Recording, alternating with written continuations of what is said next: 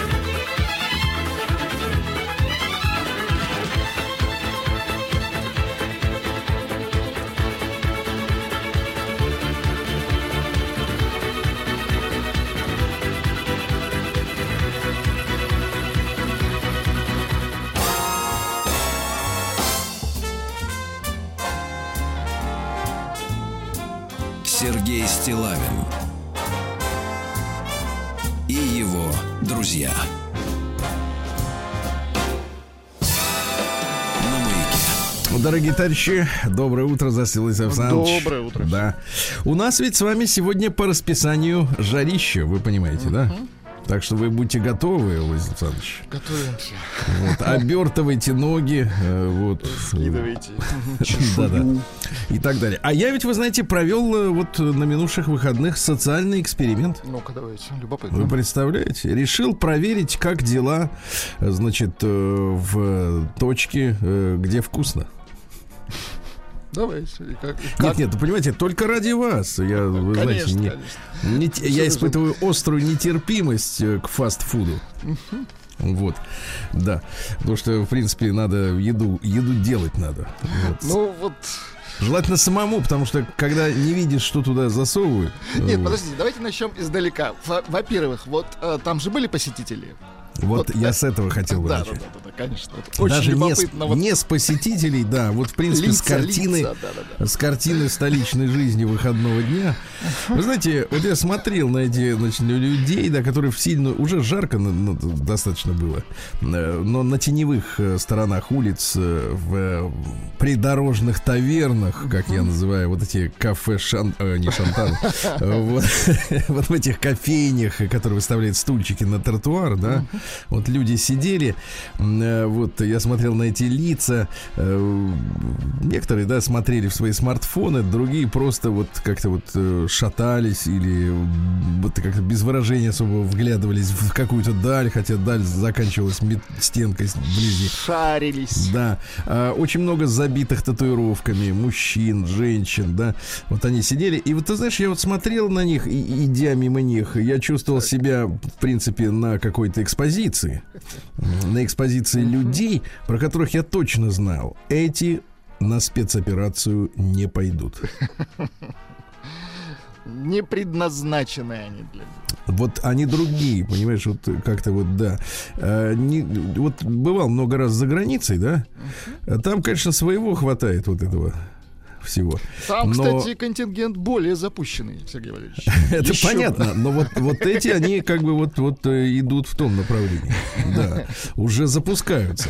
Вот. Зайдя же, со- соответственно, внутрь, вот, обнаружил новую форму на работниках. Ну, расскажите, ну, Э, Те же самые терминалы э, с несколько иной, да. иной прорисовкой, скажем так, да? И, вы знаете, не, не, не вот э, подступает уже слюна, э, вот, слюна воспоминаний, а отведал один из фирменных некогда вот, изделий.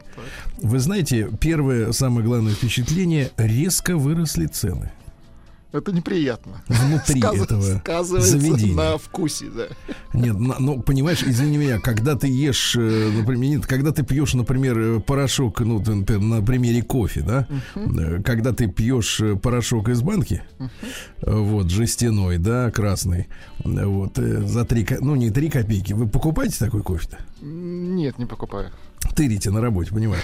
Ну, вот, да, значит, это один. Другая история, если ты покупаешь, я тоже этого никогда не делал, как и вы, э, кофе э, капилувак из, э, из чрева каких-то там гиен огненных Нет, или ну кого-то это, еще. да, это не для крестьянства. извините. По цене, кажется, давно я читал статистику, доллар за грамм, что-то в этом роде.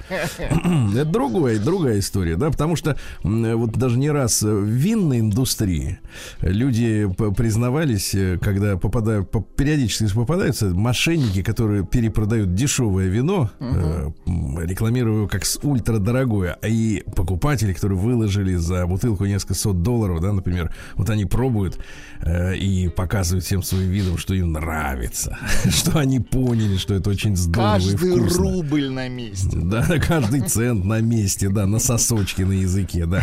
Вот, Э, да, это принято так делать. И поэтому, конечно, когда ты... э, Я же помню, с чего все начиналось, потому что э, в- там в начале 2000-х годов э, был такой, ну, до сих пор он сохранился, индекс Биг Сколько стоит эта бодяга в разных сторонах мира. Вот. э, И, соответственно, там цены-то начинались в тех деньгах, еще помню, там что-то рублей 40, что ли, еще-то в этом роде. Э, Сейчас, конечно, цены выросли катастрофически по сравнению даже вот э, с началом года, условно говоря. А смотришь вот на официальный курс доллара, а он так 53, 55, хотя в начале года было сколько там, 70? Мгм. 75. Вот. И так понимаешь, что, конечно... Ну, странно, да, потому что но, но есть наши, надежда. местные. Но есть надежда, да. Надежда на следующее. Э, Значит, э, как вы понимаете, подобные точки, да, они ведь э, постоянно подпитывались рекламой, очень массированной, яркой, да. Я уж не говорю про мерзкого клоуна в этих ботинках, да, э, 69 размера. Бесячий клоун, Вот. согласен. Но там же все время вот подавалось все это для детей, хэппи мил, весело и вкусно, помните, да? Вот. А теперь я так понимаю, что в условиях-то отсутствия рекламы э, такой массированной, потому что на нее не только нужны средства для эфира, но и для съемок, для креатива. Создать это в отдельно взятой стороне, да, для вот такой массированной атаки, так, как, так же, как и с колой это будет. Это невозможно. То есть уже завербованные адепты, которые, ну, подсели на это дело, они, конечно, будут туда продолжать ходить, как в свое время мы и наши прадеды ходили в рюмочные. Я, кажется, придумал слоган новый. Да. С нами не весело. Вот. Я думаю, но вот что касается вербовки э, новых адептов, да, здесь будут проблемы, потому что, конечно, родители для того, чтобы поскорее отболтаться от ребенка, да, и сунуть ему, так сказать, какую-нибудь э, чесночину, так сказать. Слушайте, ну Вот. концепт надо с нуля придумывать, конечно. Тут Да никто этим не будет заниматься, Ну, потому что я еще раз повторяю, деньги, только, конечно. только глобальная компания с огромными оборотами может, да. может иметь возможность создавать сказку, условно говоря. А здесь сказки-то больше уже не Я, будет, ж, да. я вот бесплатный дарю слоган «С нами не весело». И такие вот угрюмые люди сидят с детьми. С нами не весело. Точка в син, да? Примерно так, да. Ну понятно. Ну вот такая история. Сергей Стилавин и его друзья. Слушайте, прислали тут э, интересную статью, ребята, э, ну, наши с вами слушатели, относительно того, что э, вот э, текущие события, которые начались 24 февраля, э, да, они, как так сказать, э, прошлись э, красной линией по э, профессиональной карьере двух э, знаменитых людей британских, которых мы с вами, э, вот в отличие от Бориса Джонсона, мне кажется, любим и уважаем. Это Гай Ричи и Джейсон Стэтхэм, человек, который играет глазами. Глазами, да-да-да. Да. А Так вот, э, все уже забыли, естественно, потому что время в этом году несется так быстро, э, вот, и, все это было так давно, начало года, да, а ведь в начале года, если вы вспомните, ожидалась э, назначенная на март премьера фильма «Операция Фортуна. Искусство побеждать». Там в главной роли, ну, дело в том, что Гай Ричи, который куролесил с Мадонной, вот, э, как-то, да, а потом он решил вернуться к своему герою, которого он снимал и в своем первом фильме, да, про карты «Две деньги, два стола», он понял, что э, лучше э, Джейсона Стэтхэма или Стейтема, как там, как по-разному можно произносить фамилию, на их манер, э, лучше, в принципе, такого вот человека не, не- никто не сыграет, да, такую роль. И что интересно, он стал жертвой фактически запрета, на премьеру этого фильма по той простой причине, что э, герой э, боевика Джейсон Стэтхэм э, имеет дело с украинскими гангстерами. Неплохо.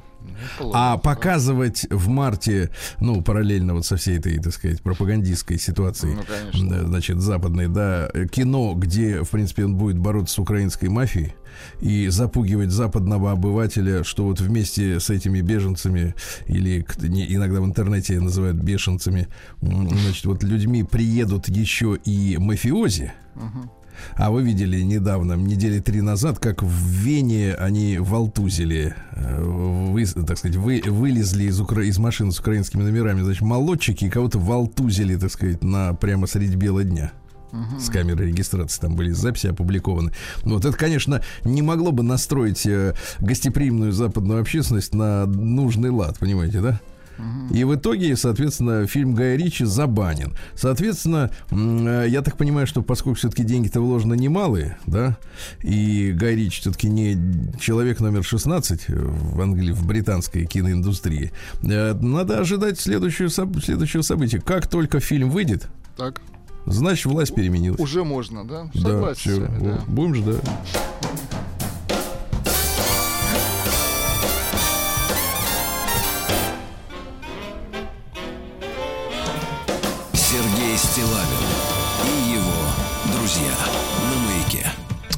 Ну что же, Владислав Александрович, э, идут письма от людей, да. Э, Я, как вы понимаете, по диагонали всегда пробегаю э, текст на предмет запрещенных слов, выражений. Это ярких Ну, выражений. да. Ярких. Не, яркие я как раз ценю, вот запрещенные не нравятся. Так вот, э, написал мне мужчина о том, что он слушает наш эфир в саду. В саду. После, мимо такого письма я пройти не смог.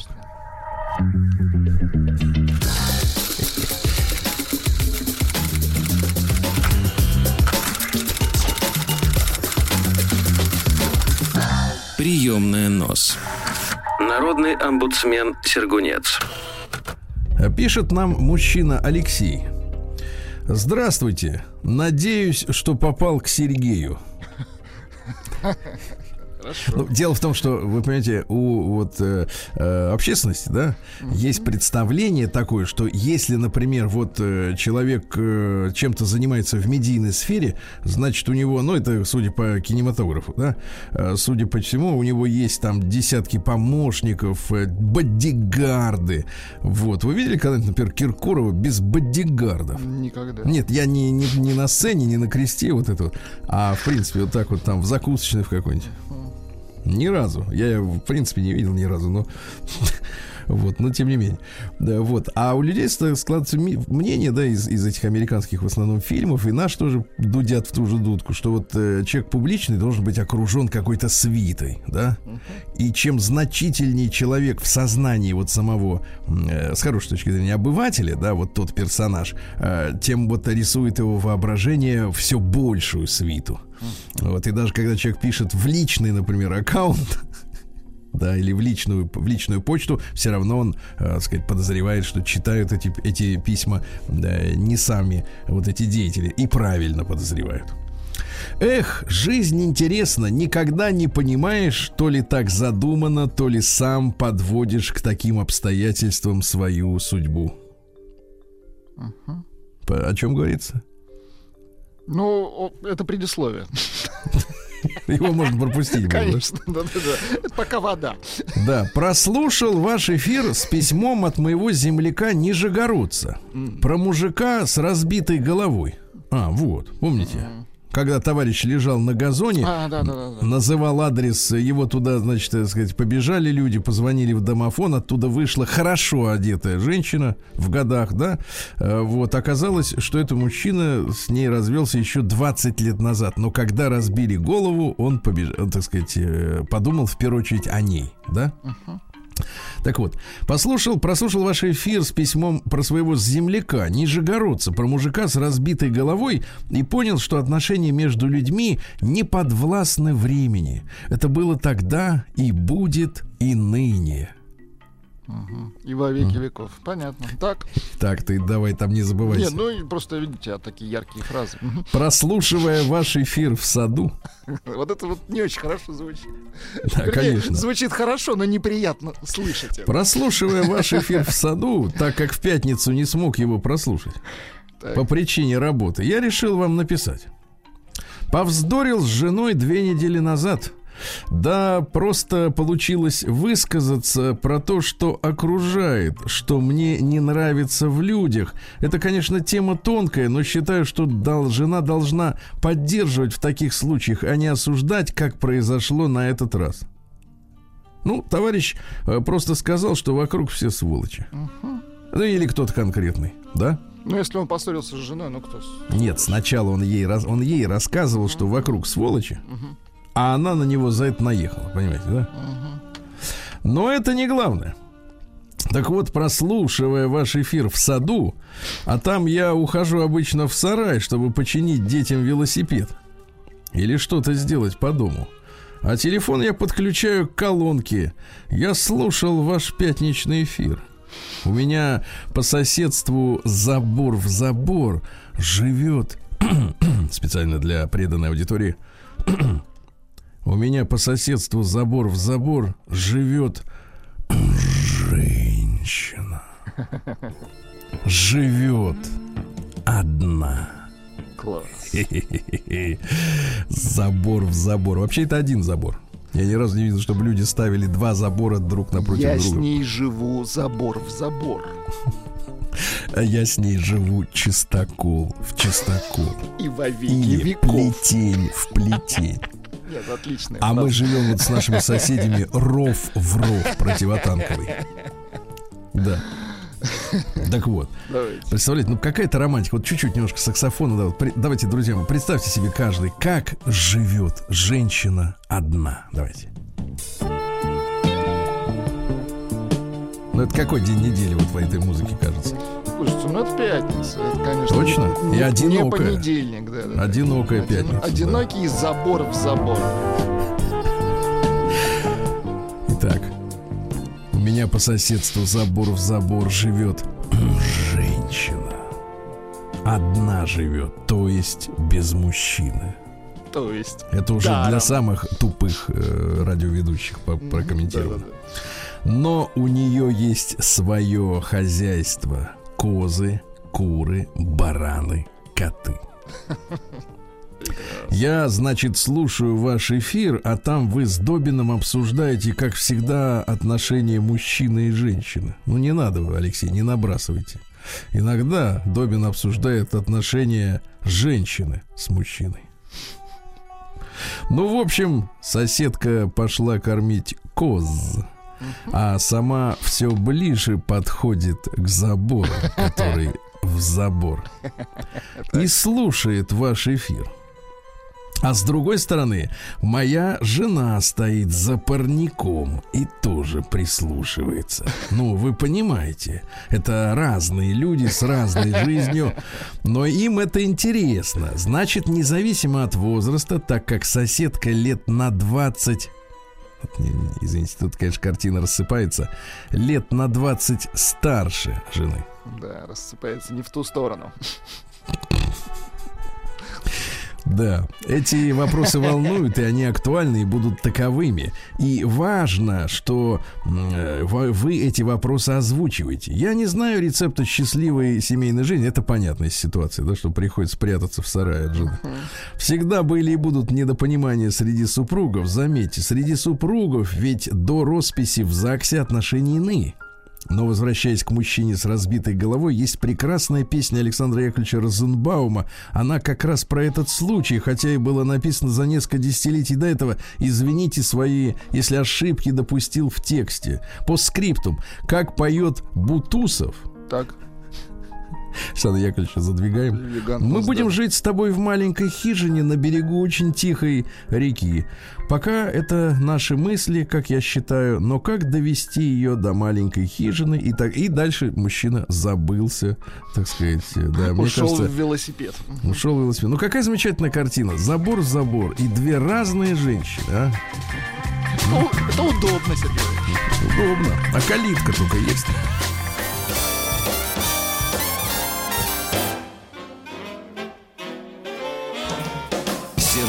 Стилавин и его друзья на маяке. Дорогие товарищи, сегодня у нас 27 июня. Да, В столичном регионе жарища. Видите, все новости об этом, пейте воду и так далее. Но сегодня ведь одновременно День молодежи России. Даешь, молодежь. Молодежь это будущее, понимаете, да. Конечно. Э, Это будущее молодежи. Да, значит, э, Всемирный день рыболовства сегодня отмечается. Есть у нас У песня нас про есть, кстати, рыбалку? рыбацкая песня. Давайте послушаем. Давайте. С черной удочкой в руке Я рыбачу на реке Нет, с такой песней много ты не наловишь. Не, вот нет, с такой, да, с такой, Только разогнать. С такой нашей сети притащили тятя-тятя мертвеца, да. Э, Всемирный день микробиома. Это вот, вы знаете, вот все вот эти бактерии, бациллы, которые в нас живут, э, в животе живут, трудятся там, переваривают вот всю ту дрянь, которую вы тогда пихаете. Полезная, то есть. Хорошо. Очень полезный, очень. Всемирный день работников промышленности. Поздравляем, товарищи. День микро, малых и средних предприятий. Сегодня день рождения банкомата. Вот как ни посмотрю на банкомат, э, вечно вот вижу людей, которые зачем-то снимают наличность там. Вот э, с карточкой не живется, да. А, День национального примирения в Таджикистане. Там в 1998 году закончилась пятилетняя война. Мы о ней, честно говоря, мало знаем. Вот. Есть у нас, правда, человек, который в курсе Ну, он сейчас Да. другим занят, да. этой истории, да. Но тем не менее. А, День национального гимна в Канаде. Есть у нас такая Есть вот? гимн, давайте Да.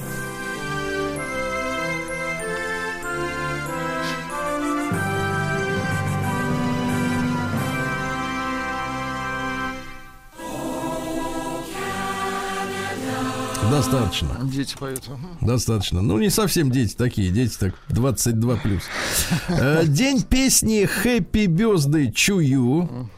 Вот, понимаете, да? Ну, как она родилась? Э, Сестры Петти и Милдред Хилл. Одна из них работала в детском садике, другая была пианисткой и композитором. Изначально песня называлась «Доброе утро всем». Good morning, Chu all. Понимаете, да? Вот. э, Говорят, что были и другие песни, которые были похожи на, э, так сказать, вот э, ту, которую мы все знаем, к несчастью. Да. Но специалисты заявляют следующее, что эти ранние песни имели совершенно иные мелодии. То есть мелодия позже День называется сегодня «Пожалуйста, возьми ребенка на работу». Кота на работу, то ребенка на работу, жену на работу, когда уже начал брать. А, День солнцезащитных очков, день игры бинго. Вы не знаете, в чем заключается игра вот эта вот? Бинго кричат, когда выиграешь. Бинго! А почему слово-то откуда это знаю. идиотское? Зарубежное. Да, в Бразилии день метисов, поздравляем. А в Канаде, вот опять же, помимо гимна, еще и день мультикультурализма. Но мультикультурализм это когда как? Когда они приезжают и живут как хотят, а мы должны их э, Терпеть. принять и обнять. Вот это вот и есть э, западный мультикультурализм. Без, без взаимного проникновения культур. А День лука, э, ну, имеется в виду, вот, когда глаза щипят. День торта мороженого. Ах, какая вредная зараза. День записывания случайных мыслей. Вот. А день решите пожениться. Ну, это, так сказать, в огород мужской э, камень, да. Ну и сегодня Елисей Гречкосей. Продолжали сеять гречку. Этим занимались обычно в ясную и сухую погоду. Э, Поговорка какая? Елисей по колено во все. А? Вот так. Красиво. Сергей Стилавин и его друзья.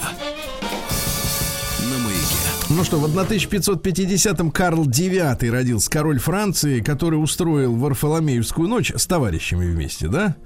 И прямая связь, кстати говоря, с Канадой, потому что в Канаду из Франции после Варфоломеевской ночи сбежало очень много гугенотов, они как раз заселились в Квебек и будут сегодня петь свой гимн, да? Так что история переплетена. А В 1615 году чай впервые импортировали на Запад. До этого они пили наш русский Иван-чай.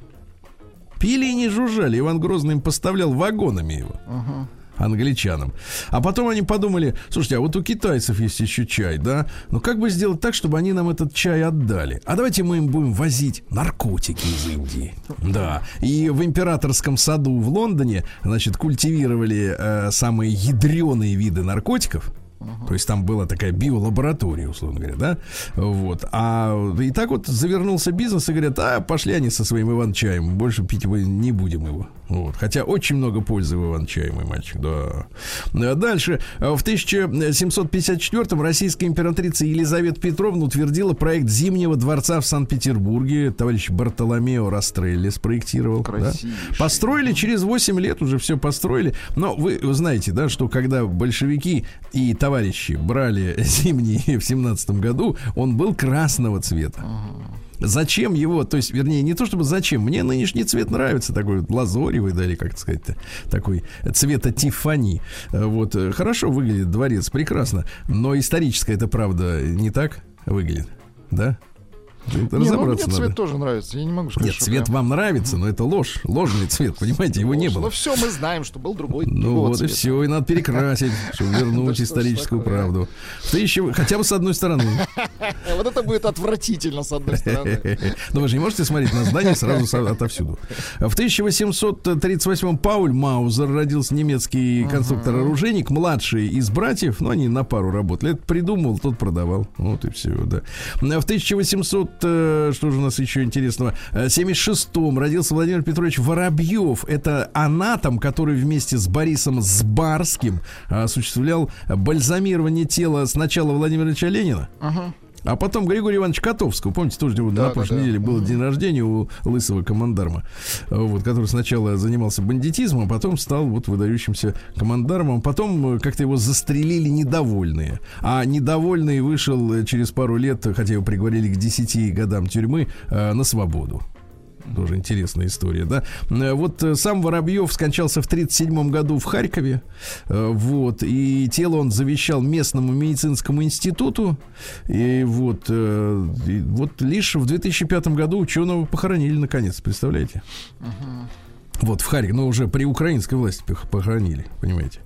А, В 1800, э, так, минуточку, в 1891 Владимир Михайлович Петляков родился, наш выдающийся авиаконструктор бомбардировщиков, понимаете? Очень хорошо. Когда он Молодец. летит, он полон этих самых бомб Полон в своем чреве. Сил. Да, да, да, да, да. А в 1890, давайте так, нет, не то. В 1901 году, это тоже не то, Да извините. что ж такое? А тут я рыбу заворачивал, да, вот. Вот что я вам хотел сегодня рассказать. Самое-то главное, чтобы не тратить время на, на потус- потусторонние сообщения. В 1908 году Борис Васильевич Петровский родился. Наш хирург и основатель и директор Российского научного центра хирургии Российской Академии медицинских наук, понимаете? Он в 1964 выполнил первую успешную операцию протезирования митрального клапана сердца а, с механической фиксацией, понимаете? Круто. А механическое это значит, он не приклеен, не приклеен, не пришит к сердцу. А он как бы так его, знаешь, вот как вот, как бутылка, вот крышка на бутылке так чпок и, за, за- и фиксируется, понимаете? Ну, умница, Потом да. успешно осуществил пересадку почки человеку в 1965 году, понимаете? И возглавлял Министерство здравоохранения аж до декабря э, 1980 года, понимаете? Великий мужчина, э, заслуг невероятное множество у него. А В 1910 году Третья Государственная Дума Российская приняла Столыпинское аграрное законодательство, Столыпинская реформа. Понимаете, ведь какая история? Столыпин придумал, что мешает развитию сельского хозяйства община. А у нас какая вот была, какая община? Вот э, а за тобой старший присматривает, да, постоянно. Вот Ну, ты, это было, да, принципиальное системное устройство, да, на деревне. да. Община. А он говорит, Да, давайте да, мы да. это разрушим, да, потому что если человек останется один, ему понадобится трактор, да, чтобы пахать. И тогда он будет э, покупать э, трактора, сеялки, да, пахать в, в одно жало, вот, разбрызгивать эти самые удобрения там против насекомых, э, химпрепараты. А на этом деле вырастет э, наша русская промышленность, э, заводы, которые будут строить эти трактора, грузовики, сеялки и так далее. То есть идея была, ну, вот, в принципе, такая благородная, правда? Ну, что-то не додумал. да. Единственное, что за счет, конечно, вот ликвидации системного устройства, да, народного. Э, Друзья мои, в 1910 году в Петербурге открыт памятник Петру Первому. Знаете, вот такой прекрасный памятник, наверное, он так немножко в глубине, называется «Царь-плотник». Э, То есть вот там э, Петр, он с топором и из дерева что-то как бы выстругивает. Понимаете, да? Что интересно, после революции этот памятник под предлогом незначительной художественной ценности был снят. Вот, в 30-е годы его вовсе переплавили. Это Так? кто ж решил, что он незначительной ценности? Коммунисты. Коммунисты решили, что да, не нужно. Вот. И, соответственно, ну и что интересно, что э, в Голландию копию царя плотника в свое время подарили. Понимаете, да? И вот с нее сняли копию и уже в 1996 году открыли заново. Интересная история, да. А тот настоящий, он как бы вот, э, к сожалению, э, ну не знаю, в чем он. Может быть, на стволы пошло, еще на какие-то ценные вещи. Да. В 1929 году два сразу события. Во-первых, в нью-йоркских лабораториях Белла была продемонстрирована система передачи полноцветного телевизионного изображения в этот день. Да? Ну, эксперимент. А вот советское правительство занималось другими делами. Вышло постановление о том, что заключенные со сроком более трех лет из тюрем переводятся в трудовые лагеря, чтобы, ну, как-то польза была от людей. Чтобы какой-то толк от них был, да. Ну, конечно. А что он вот сидит в камере, чахнет, пишет письма, Сидит, жрет? он ест, да-да-да. Да, вот именно. Да, в 1930 году родился удивительный человек Роспиро. Помните, был такой миллиардер, э, который несколько раз хотел быть президентом. Такой низкорослый товарищ, круглый. Э, Работал в фирме IBM. Ввел, кстати, понятие оплачиваемого машинного времени для ЭВ. Потому что все вот на деньги, да? А в 84 году он за 2,5 миллиарда тех долларов, еще настоящих долларов, продал корпорации General Motors, э, принадлежащую ему фирму по обработке данных. Компьютерных. Ну, вот так вот и поднялся. Он в 92 году, значит, соответственно, участвовал в выборах. Говорят, что оказал влияние на исход, а именно Росперо сделал злодейскую вещь. Он отобрал голоса у Джорджа Буша-старшего, Так. И фактически привел к власти Билла Клинтона. Почему это для нас важно? Потому что мне скажут, Сергей, ну что ты про, всё про них рассказываешь? Что нам, какой Росперу? Кто это такой? А дело в том, что, например, Буш-старший категорически выступал против ликвидации Советского Союза. А Билл Клинтон, наоборот, очень сильно приветствовал и говорил, что отлично, мы их сейчас раздербаним и еще протянем тут много лет. Вот такая вот, вот как, как это важно, да. А помог в этом во всем Росперо, Понимаете, да? А В 1936 году э, в Советском Союзе принято постановление о запрещении абортов. Ну, вот сейчас Америку лихорадит, видели? Да, там- Говорят, революция попахивает. да, женщины требуют, вот, чтобы дали им право такое. Отменено это, кстати, постановление было только в ноябре 1955 то есть фактически больше 20 лет без абортов, официальных, естественно, официальных, да. Э, Борис Алексеевич Хмельницкий в 40 году родился, замечательный актер, да, театра э, и кино. Ну и в 41 году на заводе имени Ком- Коминтерна в Воронеже со- собраны первые две боевых пусковых реактивных установки БМ-13 или «Катюша». Посмотрел на историю завода, в 2009 году раздербанили. Теперь там технопарк. Сергей Стилавин и его друзья. На маяке.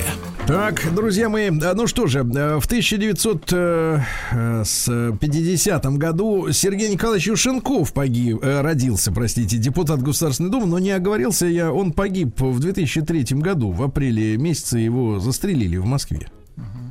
Громкое было дело. Помню репортажи тех дней на телеэкранах, да. В 1954 году в этот день в подмосковном Обнинске заработала первая в мире атомная электростанция мощностью 5 мегаватт. Вот я бывал на этой станции. Да-да-да. Я- Александрович. Мы помним, что путешествовали, да, по... Да, да, да. И вы знаете, конечно, это потрясает, потому что э, вы представляете, да, вот люди, э, ученые, разработали, ну, условно говоря, теорию, да. Потом провели эксперименты, а потом с нуля придумали, ну, всю, ну, скажем так, эргономику, да, весь Технологию. дизайн. Ну, конечно, это- Э, Да, то есть вот все было придумано, начиная от и до. Представляете, Это да, от серьезно. идеи до вот реального воплощения это вызывает невероятное восхищение. В 55 году родилась Изабель Аджани, ну вы про таких говорите, ну красотка, да, обычно я вот Не, красивая актриса. слышал. Да, она, кстати, собиралась выйти замуж э, за композитора Жана Мишеля Жара. Так, а что не сложилось? Но, говорят, он пока вот она, пока он за ней ухаживал, по- подспудно изменил Она там ей. уснула. Нет, нет, он по- по- подспудно там еще с кем-то изменил. И, в общем.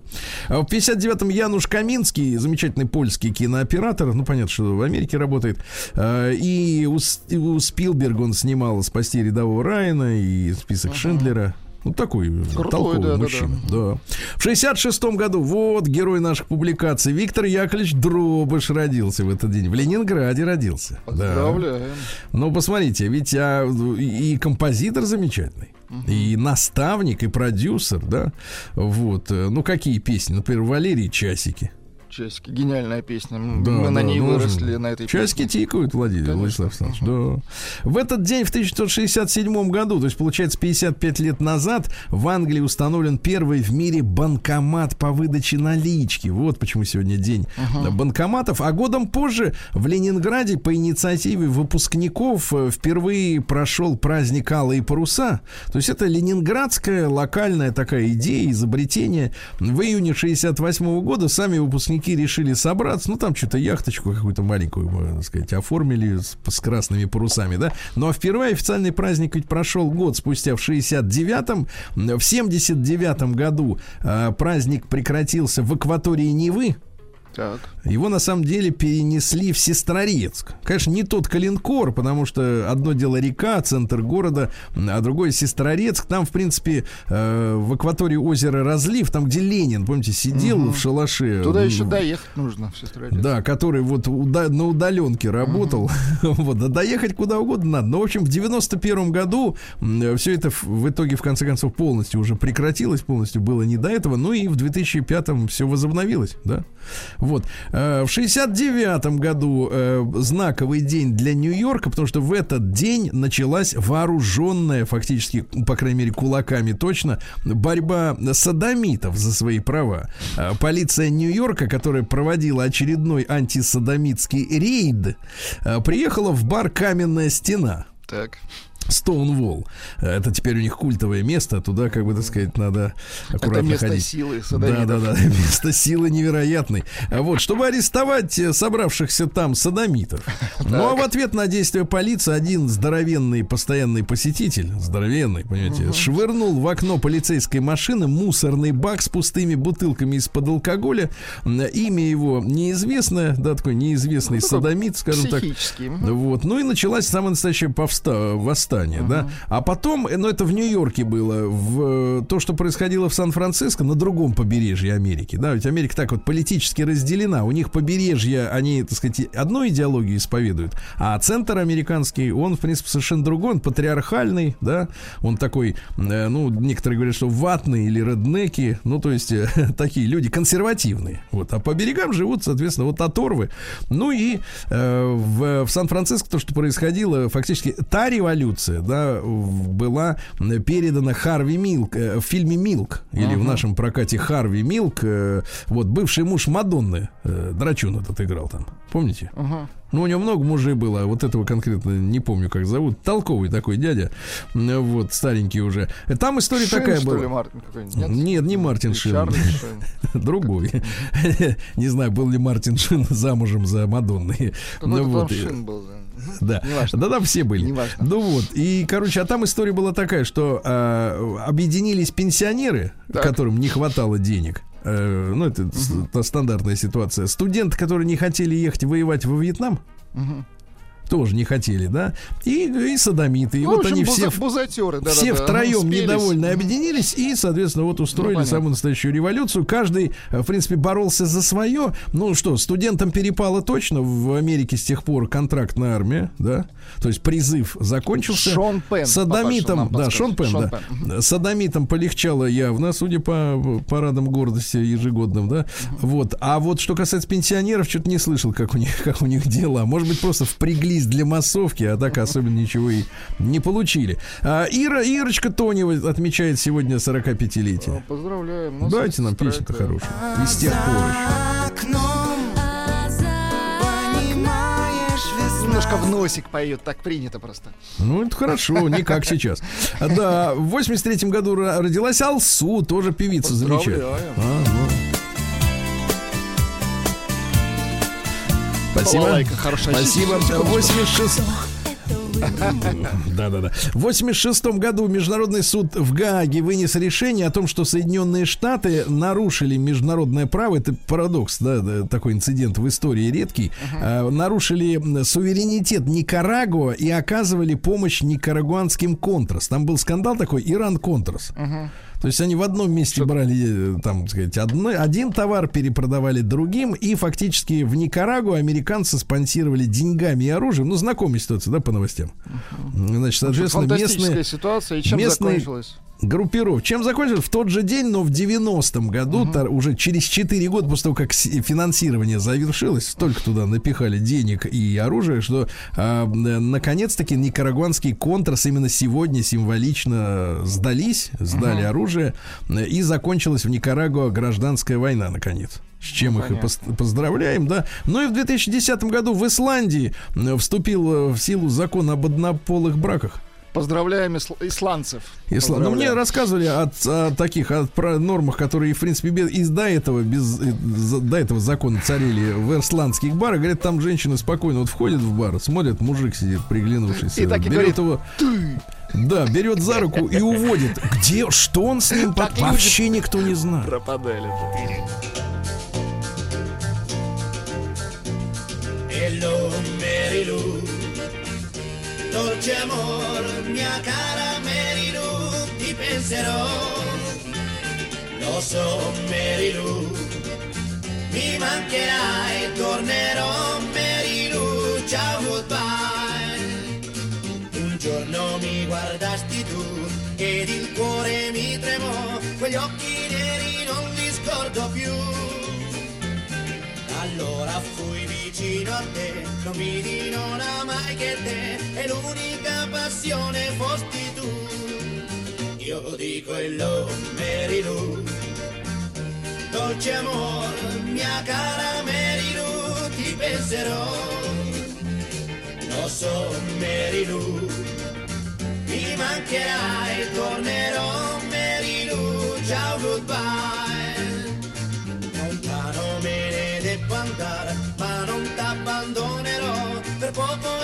Devo salutare. Il mio cavallo sa che un dì la vecchia strada troverà e come il vento a te mi porterà.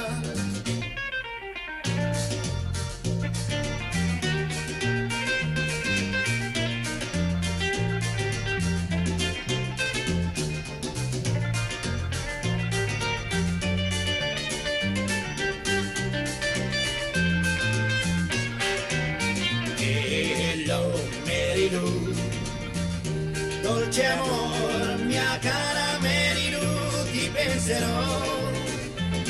Lo so, Merilu, mi mancherai, tornerò, Merilu, ciao, goodbye. Tornerò,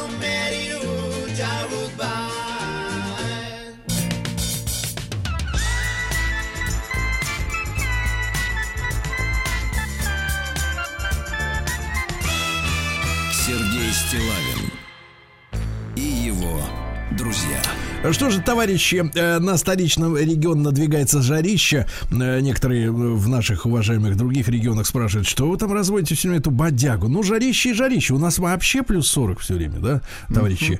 Э, Тут дело, с тем- дело в том заключается, что не привыкши мы. Не привыкши к 33-то, да, градусам жарище. А вот как в городе Бердске, Новосибирской области? Плюс 21, небольшой дождь. Ну, Дождь. Чтобы песней своей помогать вам в работе, дорогие мои. Бердчане. Вот так, да. А ну что же, в Новосибирской области завершено расследование уголовного дела по факту присвоения имущества и денежных средств. Дело было в Бердске. Дело в том, что мужчина в 17 году э, оформил договор аренды с последующим выкупом В автомобиля, 1917 извините. автомобиля МАЗ и полуприцепа Тонар. Так. а потом перепродал их. Вырученные денежные средства потратил на себя. Э, В сумме все это полтора миллиона рублей. Удивительно, что можно купить ну, при- этот э, тягач МАЗ и прицеп за полтора миллиона все вместе. Вот. Так вот, прицеп обнаружили на Алтае, Так. А МАЗ все еще ищут. Раскидала по стране. Отзовись, да. А мужчина в Бердске не платил девятилетней доченьке и э, трехлетнему сыночке алименты, но пошел по пов- на повышение, занял руководящую должность и тут же запланировал отдых за пределами РФ. Ну а на таможне ему сообщили, чувачок, за тобой должок. А тогда он тут же оплатил все долги за многие десятилетия, да, э, вот, которые Должок. Накопились. Да, да, да. И обещал приставам, что будет выплачивать своим детям алименты регулярно. Я, говорит, сейчас на хорошем счету, на новой должности. Мне нельзя портить репутацию. Ну, конечно. Да. В Бердске выросло число пожаров из-за поджигателей пуха. Прекратите поджигать пух. Очень приятно. Пух. Да, у зоозащитницы, так называемой. Что за слово такое? Зоозащитница. Ну, звучит Это вот не че- очень, согласен. это вот человек как бы не работает За и называет топит? себя э, самозванец, да? У зоозащитницы из Бердска изъяли 33 собаки, 14 кобелей и 19 сук. Женщина страдает расстройством психики. Она взяла под опеку, сказавшись зоозащитницей, несколько десятков э, бродячих псов, но ухаживала за ними плохо. Животные жили теперь, внимание, где? В заколоченных будках, чтобы не вылезали оттуда. В печи жили собаки, в печи. На улицу они не выходили, они не доедали, покрылись колтунами. Возбуждено уголовное дело.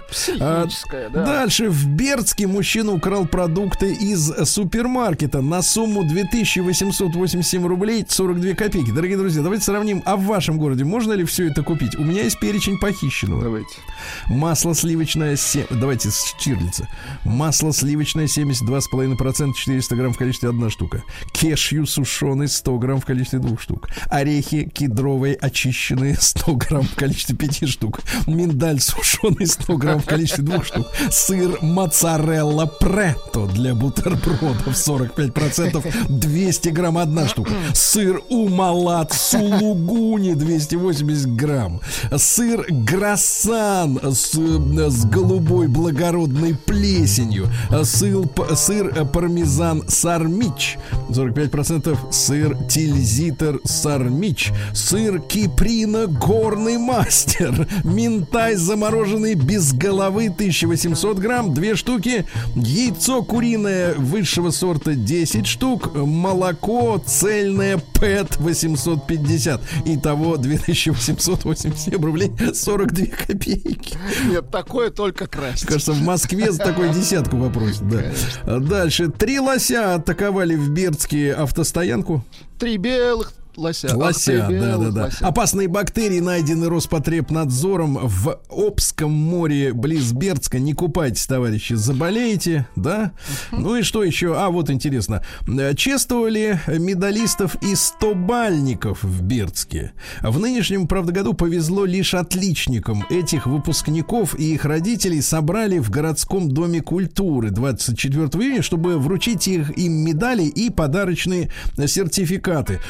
40 медалей за успехи в учении были вручены. 40 девушек и юношей поднимались на сцену городского дома культуры, чтобы получить каждый подарочный сертификат на тысячу рублей.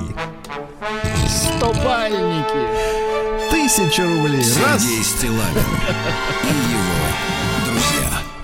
Да. на маяке. Не густо, конечно, но тоже приятно. Вот дальше. Э, Ну что у нас? На финляндском вокзале в Питере столпотворение вчера было, потому что люди ехали с дач, как обычно вечером. Но на тех станциях, где они садились в поезд, нет касс. И поэтому они стояли, чтобы заплатить постфактум за проезд. Вот, говорят, минут 40 стояли. Дальше. Лягушки не передают бородавки человеку. Берите смело их в Слава руки, ребят. Они хорошие, холодненькие. Дальше. Диетолог назвала продукты, которые опасно греть в микроволновке. Знаете такие? Нет, давайте, расскажите. Дальше сенсация. Что разогретые, разогретые в микроволновке свекла и редис могут повредить. Слушайте, а покажите мне, человек, которому приходит в голову разогревать в микроволновке редис. А редис только горячим, да, нужно? Ужас, это нужно одному, да. Наш э, хоккеист, российский нападающий Нью-Йорк Рейнджерс Артемий Панарин, вот вы бородатому сообщите об этом, Скоро ответил подойдет. на вопрос журналистов, э, почему тот не дает интервью на английском. Я, говорит, не могу давать интервью по-английски. Э, И по ходу уже не буду. Да, уже семеру в НХЛ отмотал. Такое ощущение, что человек сидит. Ну Вот, а прогресса никакого нет, потому что пять лет смотрел в эту мобильную хрень, подсказывает на телефон. Понимаете? В итоге не знает английского. Семь лет прожил в США. Да. Телефон отвлек. Дальше. отвлек. Да, стоматолог объяснила, что пломбы необходимо менять в зубах раз в три года. Вы слышали? А может каждый месяц менять? А, дорогуша наша. Вот именно. Пока сами не отвалятся, менять не будем, правильно? Телефонные мошенники новую придумали приблуду. Звонят и говорят, что завтра вашего сына заберут в армию и пошлют сами знаете куда. Давайте деньги, чтобы не послали. Все понятно. Вот, э, что интересного. В Оренбурге вот еще не похоронили Юрия Васильевича, а уже открылась выставка о Шатунове. Вот так, вот оперативно. В России могут вести уголовную ответственность за пропаганду наркотиков в интернете. Смотрите, сколько лет живем, а все не ввели никак. Ага. Вот, российские ученые, ну это не важно, да, давайте о грустном не будем. А захваченные гаубицы Цезарь французские помогут улучшить российские орудия. Хорошо. Помогут. 19-летний сын Дмитрия Губерниева прошел кастинг в шоу «Голос». Ну вот видите, он еще и поет. Нет, он не он и, и не он тот, я поет, понимаю, и тот сын. тоже. Да-да. А производители пива подтвердили дефицит углекислого газа в стране. Подождите. а, Его Да, завозили. да, я его согласен, смешно. Согласен, Завозили. согласен. Российские ломбарды массово могут закрыться из-за чрезвычайных убытков. Дело, дело в том, что у них 95% активов-то в золоте, да? Но прикол в том, что в марте цена на золото резко взлетела, люди понесли. А сейчас она упала на 40% и не, не отбить затраты, представляешь? Да. Дальше. Продавцы пожаловались в Федеральную антимонопольную службу на наглость, э, так сказать, маркетплейсов. Они заставляют э, производителей товаров э, э, устра- участвовать в распродажах, ц- теряя в цене. Давят на них, понимаю. Давит на них, да. Названы неожиданные полезные свойства чеснока. Ну, вы такого действительно не ожидаете. Антисептик. Нет? Мгм. 22, как минимум, естественных антибиотика. Биолог перечислил запахи, которые точно отпугнут гадюку. Друзья Ну, мои, давайте, записывайте. давайте. Чеснок, опять же, вот, нашатырь и все виды гербицидов. Я, честно говоря, не представляю, как пахнет гербицид, но Гербицид. верю. Да. Автомобиль ВАЗ-2121 Нива, популярный до сих пор в стране, ему 45 лет уже, но он огонь. Э, Оказывается, мог получить другие имена при создании. Ну-ка, какие? Рассматривались следующие варианты. Сейчас, как вы понимаете, он называется Нива. Рассматривались следующие. Роса, гейзер, вираж, туман. Я на гейзере за тобой заеду. А я на вираже. Ага. Вираж особенно было бы неудачный, учитывая, что машина максимально не спортивная, а для того, чтобы преодолевать препятствия, да? Дальше. Э, В Петропавловске-Камчатском жених пришел в ЗАГС в костюме Пикачу. Перед церемонией девушка помогла жениху, невеста, видимо, девушка, надеть костюм, надуть его с помощью специального моторчика. А затем будущие супруги вошли в зал регистрации, поставили подписи, надели друг другу обручальные кольца, он ей на кожу, а она ему на Пикачу. А после этого мужчина снял костюм, включил моторчик, и молод- молодожен наконец поцеловались, да?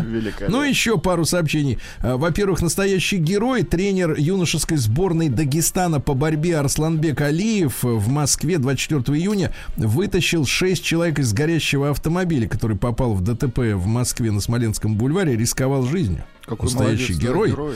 Да, спасибо ему большое. В Подмосковье гигантские жуки размером с пол ладони. Ребята, не бойтесь, они не кусаются, если не совать ему в рот пальцы. Да? Вот. Ну и что, э, подушки надо стирать не реже одного раза в пол в два года, да?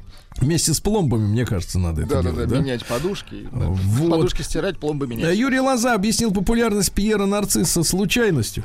Слушайте, ну вот, он же вот плоскоземельщик. Да. Зачем он лезет в искусство? Да, да, да, да, да. Он же музыкант. Конечно. Да, дальше. В жару надо есть холодную овсянку на фруктовом соке. Ешьте, знаете, сами такое.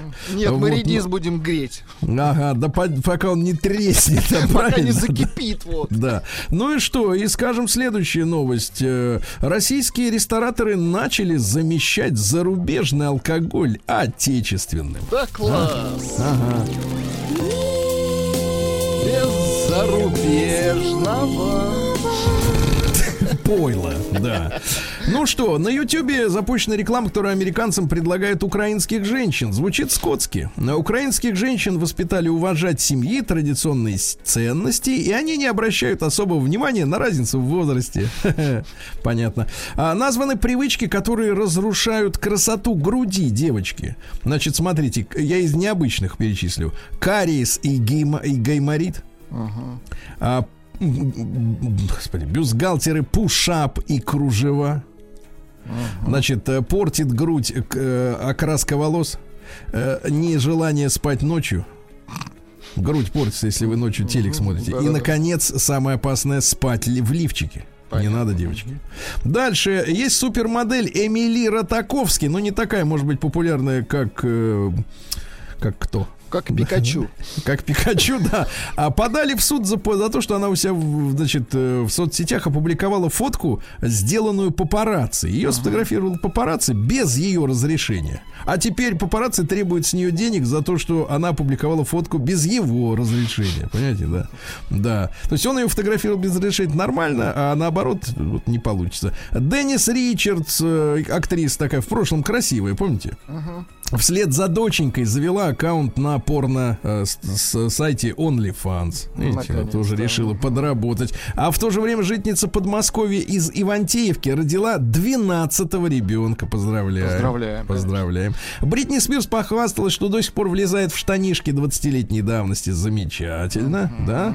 Ну и давайте пару сообщений. Во-первых, э, в США крупные компании будут оплачивать э, сотрудницам проезд на транспорте, чтобы сделать аборт в одну сторону, да? Прекрасно. И, наконец, глюкоза призналась, что нервничает из-за того, что ее 15-летняя дочь, помните, в 14 лет там был скандал с курением в школе. Да-да-да. Да, ну, имеется в виду. Она просила годы. ку- курилки организовать в Курил, школе. да, организовать в школе курилки. А теперь парится по поводу небинарности доченьки.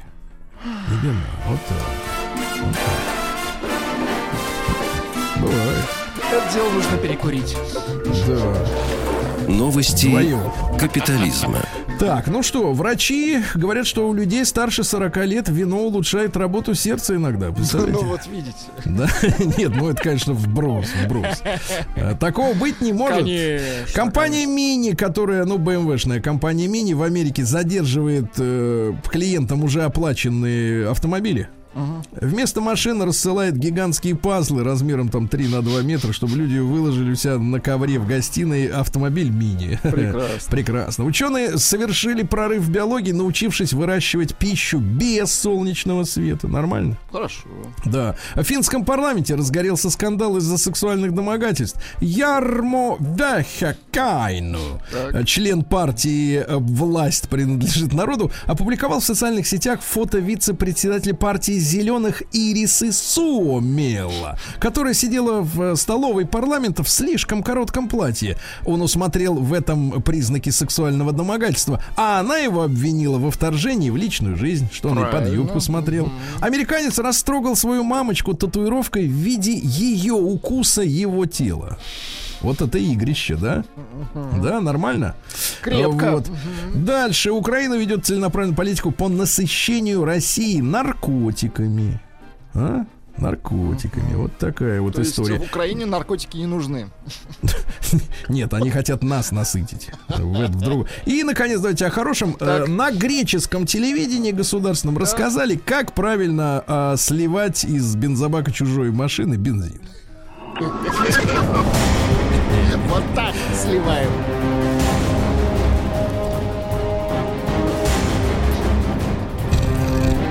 Крепче шланг держи. Россия Дыши криминальная. Да, Александр Невский, наш замечательный актер, 50-летний, получил роль в новом добав- вестерн, вестерн-боевике Рио Браво. Порадуемся за него. Да. Порадуемся. Пора, пора, порадуемся. Да. Дальше. Ну что же, в Подмосковье у подростка во рту взорвалась электронная сигарета, разорвала губу, нос. Э, Ужас.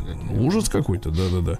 Дальше. В Москве в парке, в парке Горького, имени Горького, члены, значит, э, клуба любителей женской плоти пристают к девушкам.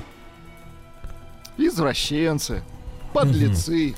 Да. Был бы еще, еще бы был бы клуб любителей крайней плоти. Нет, Ага. а, нет, а клуб, э, клуб любителей еды, допустим. Окружают и требуют еды. И да. съедают. Значит, уроженец США напал с кирпичом на полицейского в Москве. Ты что делаешь, тварь? Психически. 28-летний. Ну вот. Тиму сколько? В Красноярске родители учеников добились увольнения директрисы. Она один раз начала бросаться и разбивать вещи в собственном кабинете после разговора с учеником. Представляете? Да довел. Да, ну и что еще? А безбилетника, которого попутал шайтан в Астрахани, посадят на 10 суток. Понятно. Вот в Минске мужчина перепутал детские сады и в пьяном состоянии забрал из садика чужого ребенка. Неплохо, да? Мерзавец. да. Неплохо. А житница Крыма 10 лет использовала боевую гранату как подставку для ножниц. Кошмар какой. Да.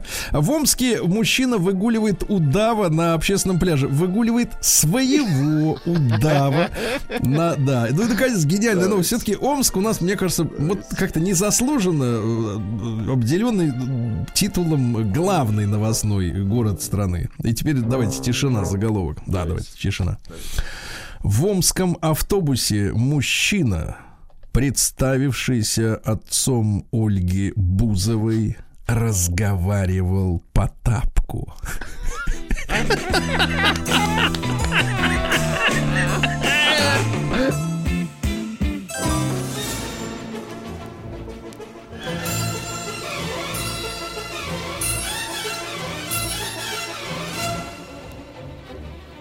Сделано в России.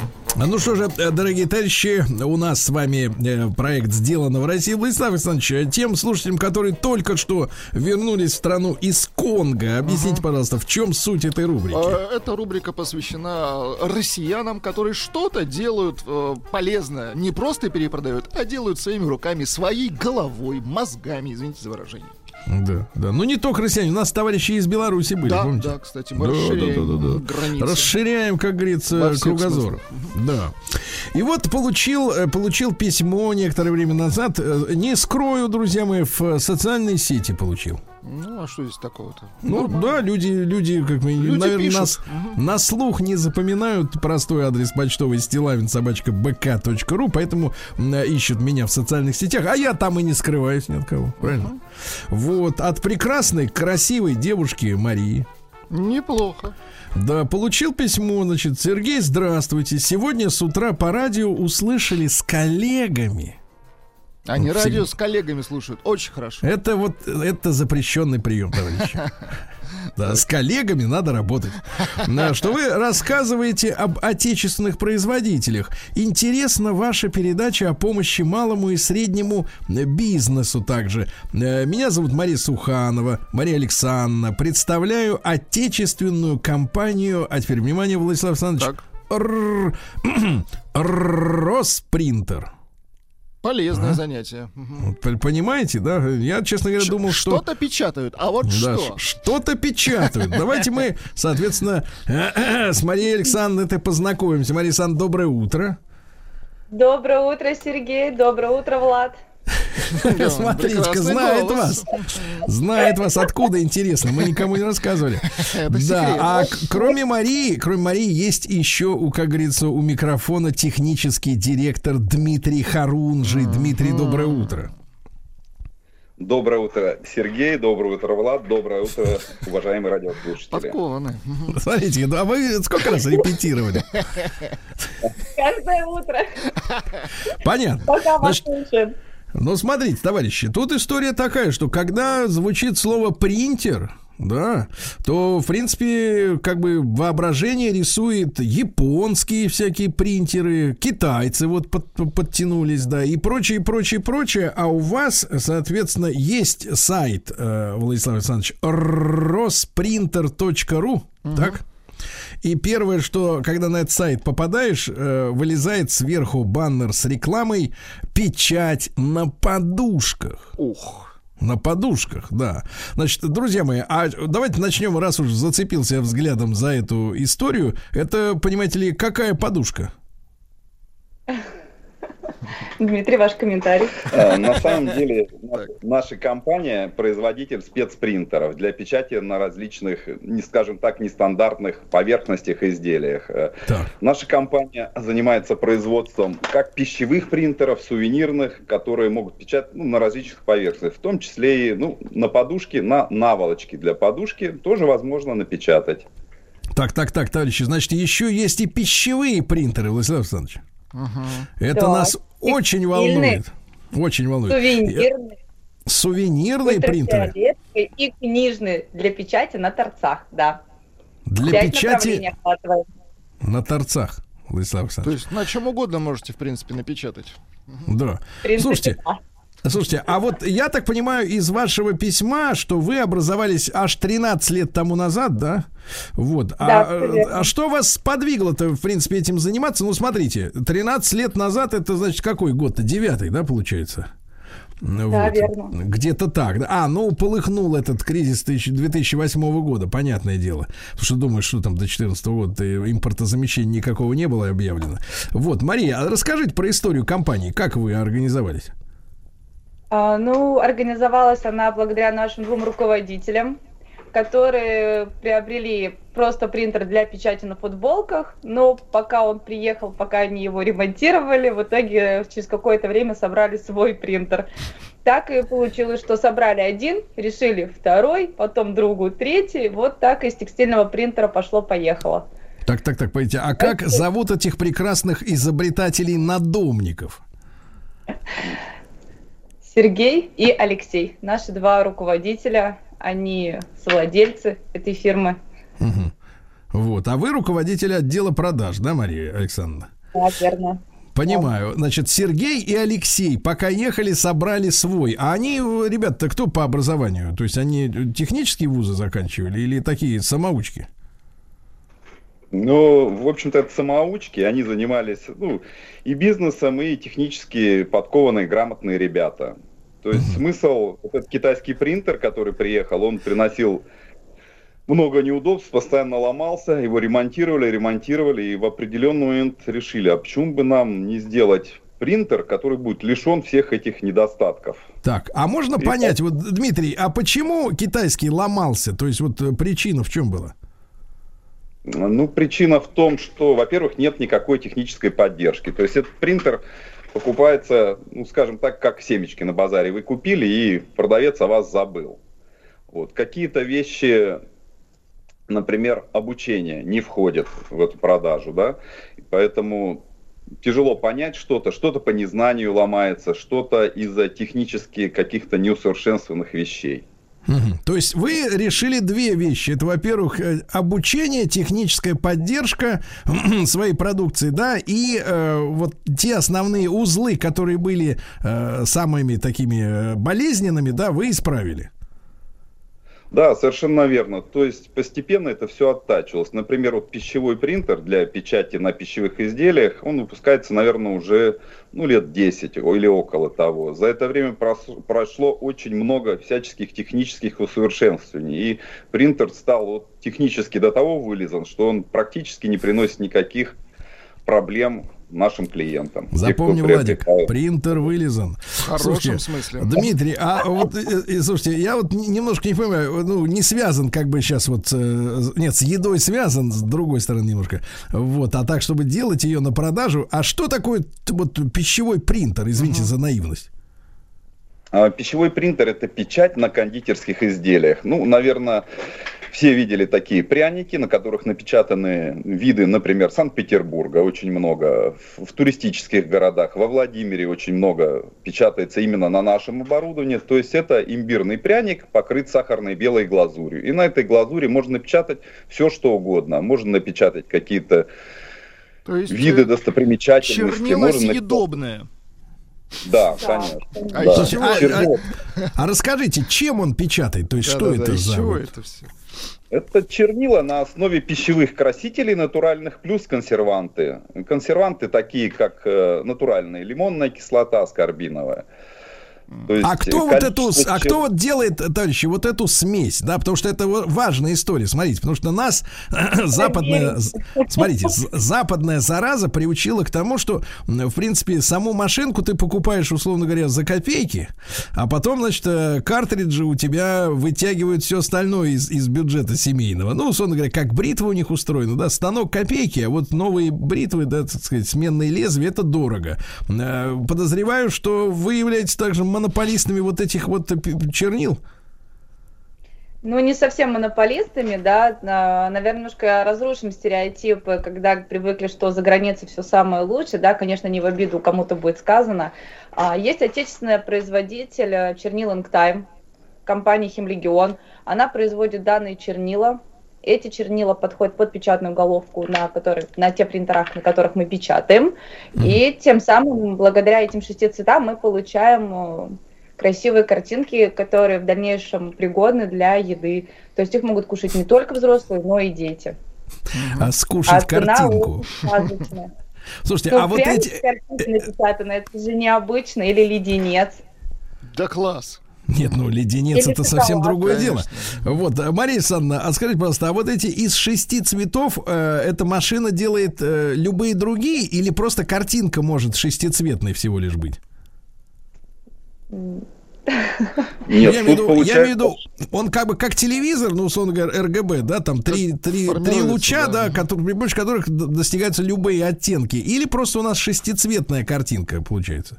Нет, картинка у нас получается фотографического качества. У нас используется 6 цветов.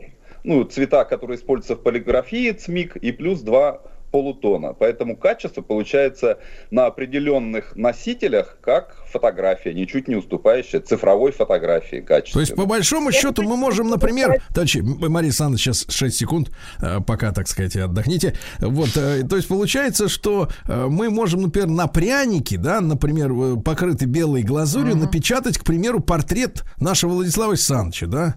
Ну или да, Пушкина, например, вот в цвете. Да, правильно? Конечно, кого угодно, все верно, все верно. Слушайте, а сколько времени Класс. эта машина вот работает с одним пряником? Ну, от 35 секунд, ну, максимум до минуты. В зависимости от размера пряника. Если пряник будет большой формата А3 огромный, ну, может, минут 3-5, может, ну, чуть побольше. Есть технические нюансы, как раз на обучении мы про них рассказываем. А, ну то есть это не все так просто, не так просто засунул и, так сказать, вот тебе и через минуту и Пушкин на Ну, прянике. там должна быть спецповерхность какая-то на прянике. да? Э, Ну, Иначе- на самом деле чуть-чуть посложнее, чем обычный принтер, но в силу того, что это все-таки принтер для печати, есть определенные моменты по обслуживанию. Вот о чем мы и рассказываем, чтобы принтер не пришел в негодность там в первые 2-3 месяца, необходимо делать небольшие регламентные процедуры, которые там 5 минут до работы и 5 минут после работы занимают. Вот мы проводим на обучение, обязательно всем рекомендуем настоятельно пройти обучение. У нас различные предусмотренные виды обучения, то есть это либо у нас на нашей территории бесплатное, либо выезд пусконаладка и обучение у нашего клиента, у заказчика, ну, либо как самый худший вариант, это, конечно, обучение через WhatsApp. Обучение через WhatsApp без фото. Слушай, ну я так понимаю, что просто вот эту голову, да, и все подающие трубки, по которым эти чернила туда затекают, да, их надо просто постоянно чистить, да, ну чтобы там не засахаривалось все, не это самое, не затвердевало, если так бытовым языком.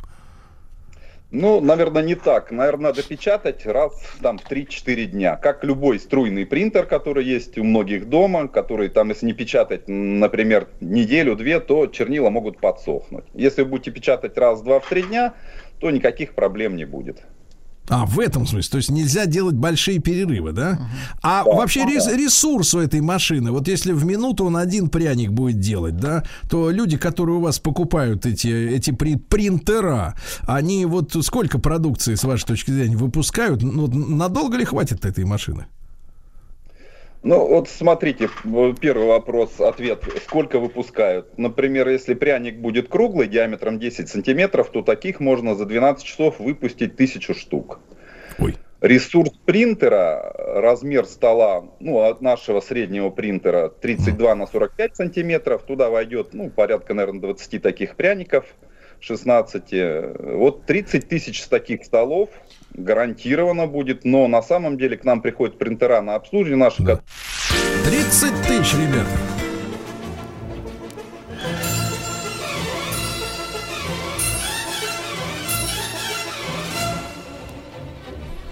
Сделано в России. Ну что ж, друзья мои, если Владиславу Александровичу придет в голову мысль печатать пряники с картинками, например, например, или наволочки, например, подушка. Представляешь, ты спишь, а спишь, например, опять же, на Пушкине на лице, а? Ну, такое себе, Ну, конечно. Ну, не Спать знаю, может быть, для девушек.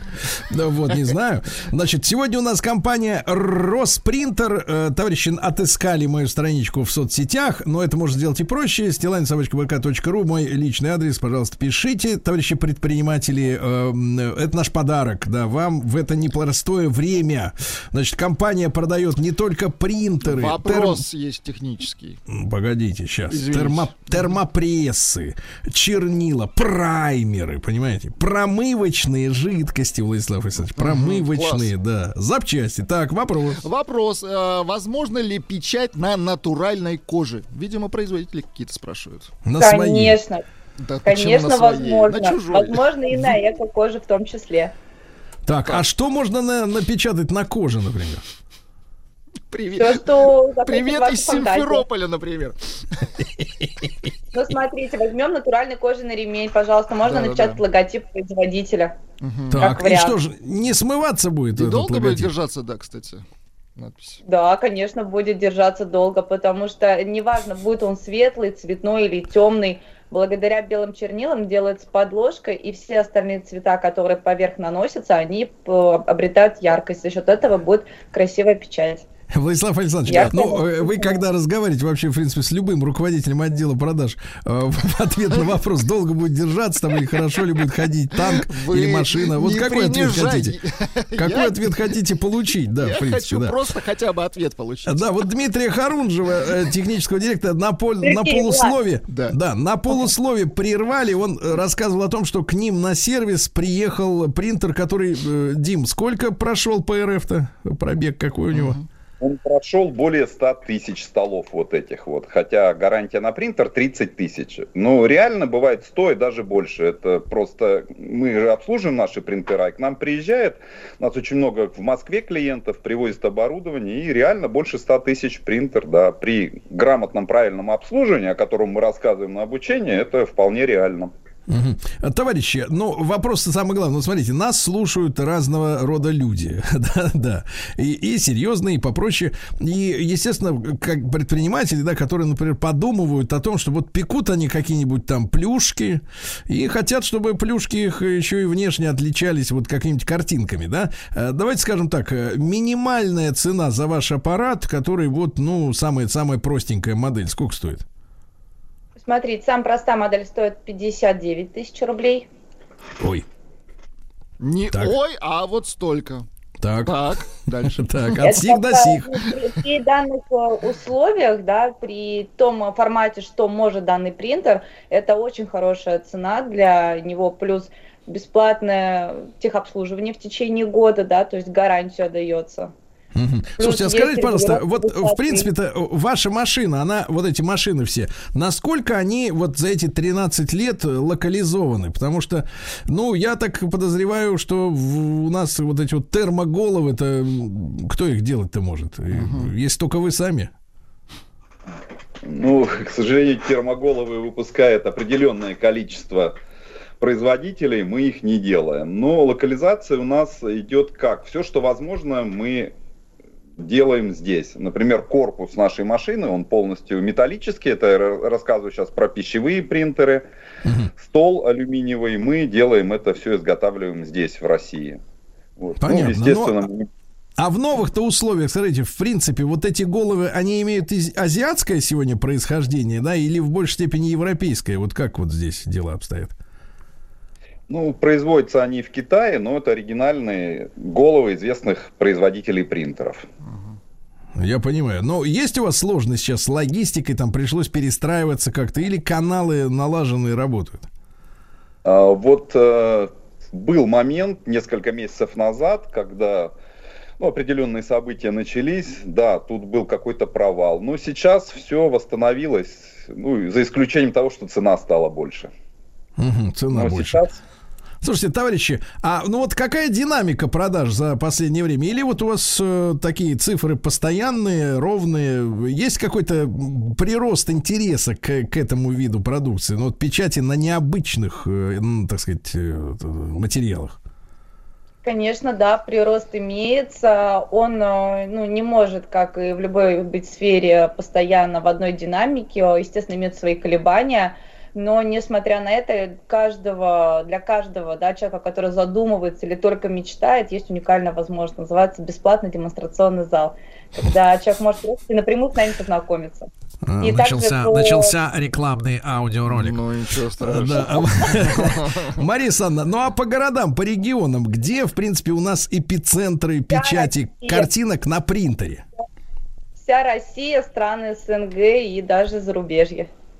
Так, и даже зарубежье. С ума сойти, Ну, товарищи. у нас Слушайте, есть прекрасная дама, которая недавно в Венесуэлу забрала Ничего в- себе. в принтер. Она здесь приехала к нам э, с выставки, приобрела принтер. Он маленький, компактный. Загрузила в чемодан и уехала в Венесуэлу. а сколько вот, а э, действительно, э, сколько весит э, вот тот, который 59 тысяч, цена врезалась в память? 7 острова? килограмм. 7 Пять? килограмм. 7. А, семь. Семь, Владуля, семь. Семь. Так что надо тренироваться с гантелями. Тут наши такое. слушатели завелись по поводу печати на коже. Э, Да. Предлагают вам перейти на человеческую и немножко подвинуть тату-бизнес, да. Вот. Можно я к вам туда человечка засуну? Да, тем более фотографическое качество, это ж круто. Вот именно. И потом, э, самое главное, потом что не эти смыть. Да, краски рано или поздно по- поблекнут, да? Вот, да. Ну что, товарищи, спасибо вам большое. Это rosprinter.ru, компания, если кто-то из наших слушателей собирается там печатать на подушках, на э, этих самых, э, на пряниках, правильно? Да на всем что угодно, на, на лю- коже. на людях, да. На людях, да, обращайтесь, да, вам помогут э, значит, в ближайшем Подмосковье, да, я так понимаю, находится и демозал, и все остальное. Добраться не проблема. Друзья мои, ну и вы знаете наш с Владиком адрес stilandbk.ru. Да.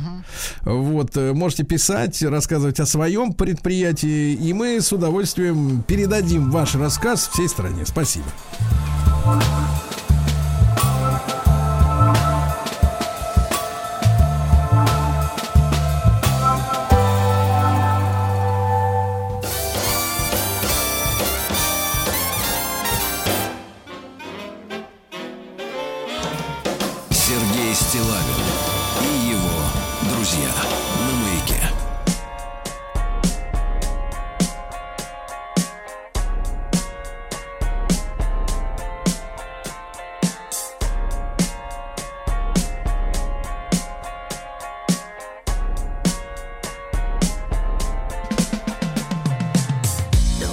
Gets lonely, find me something to believe in. Maybe I'm blind. The world's gone mad, I find me something to believe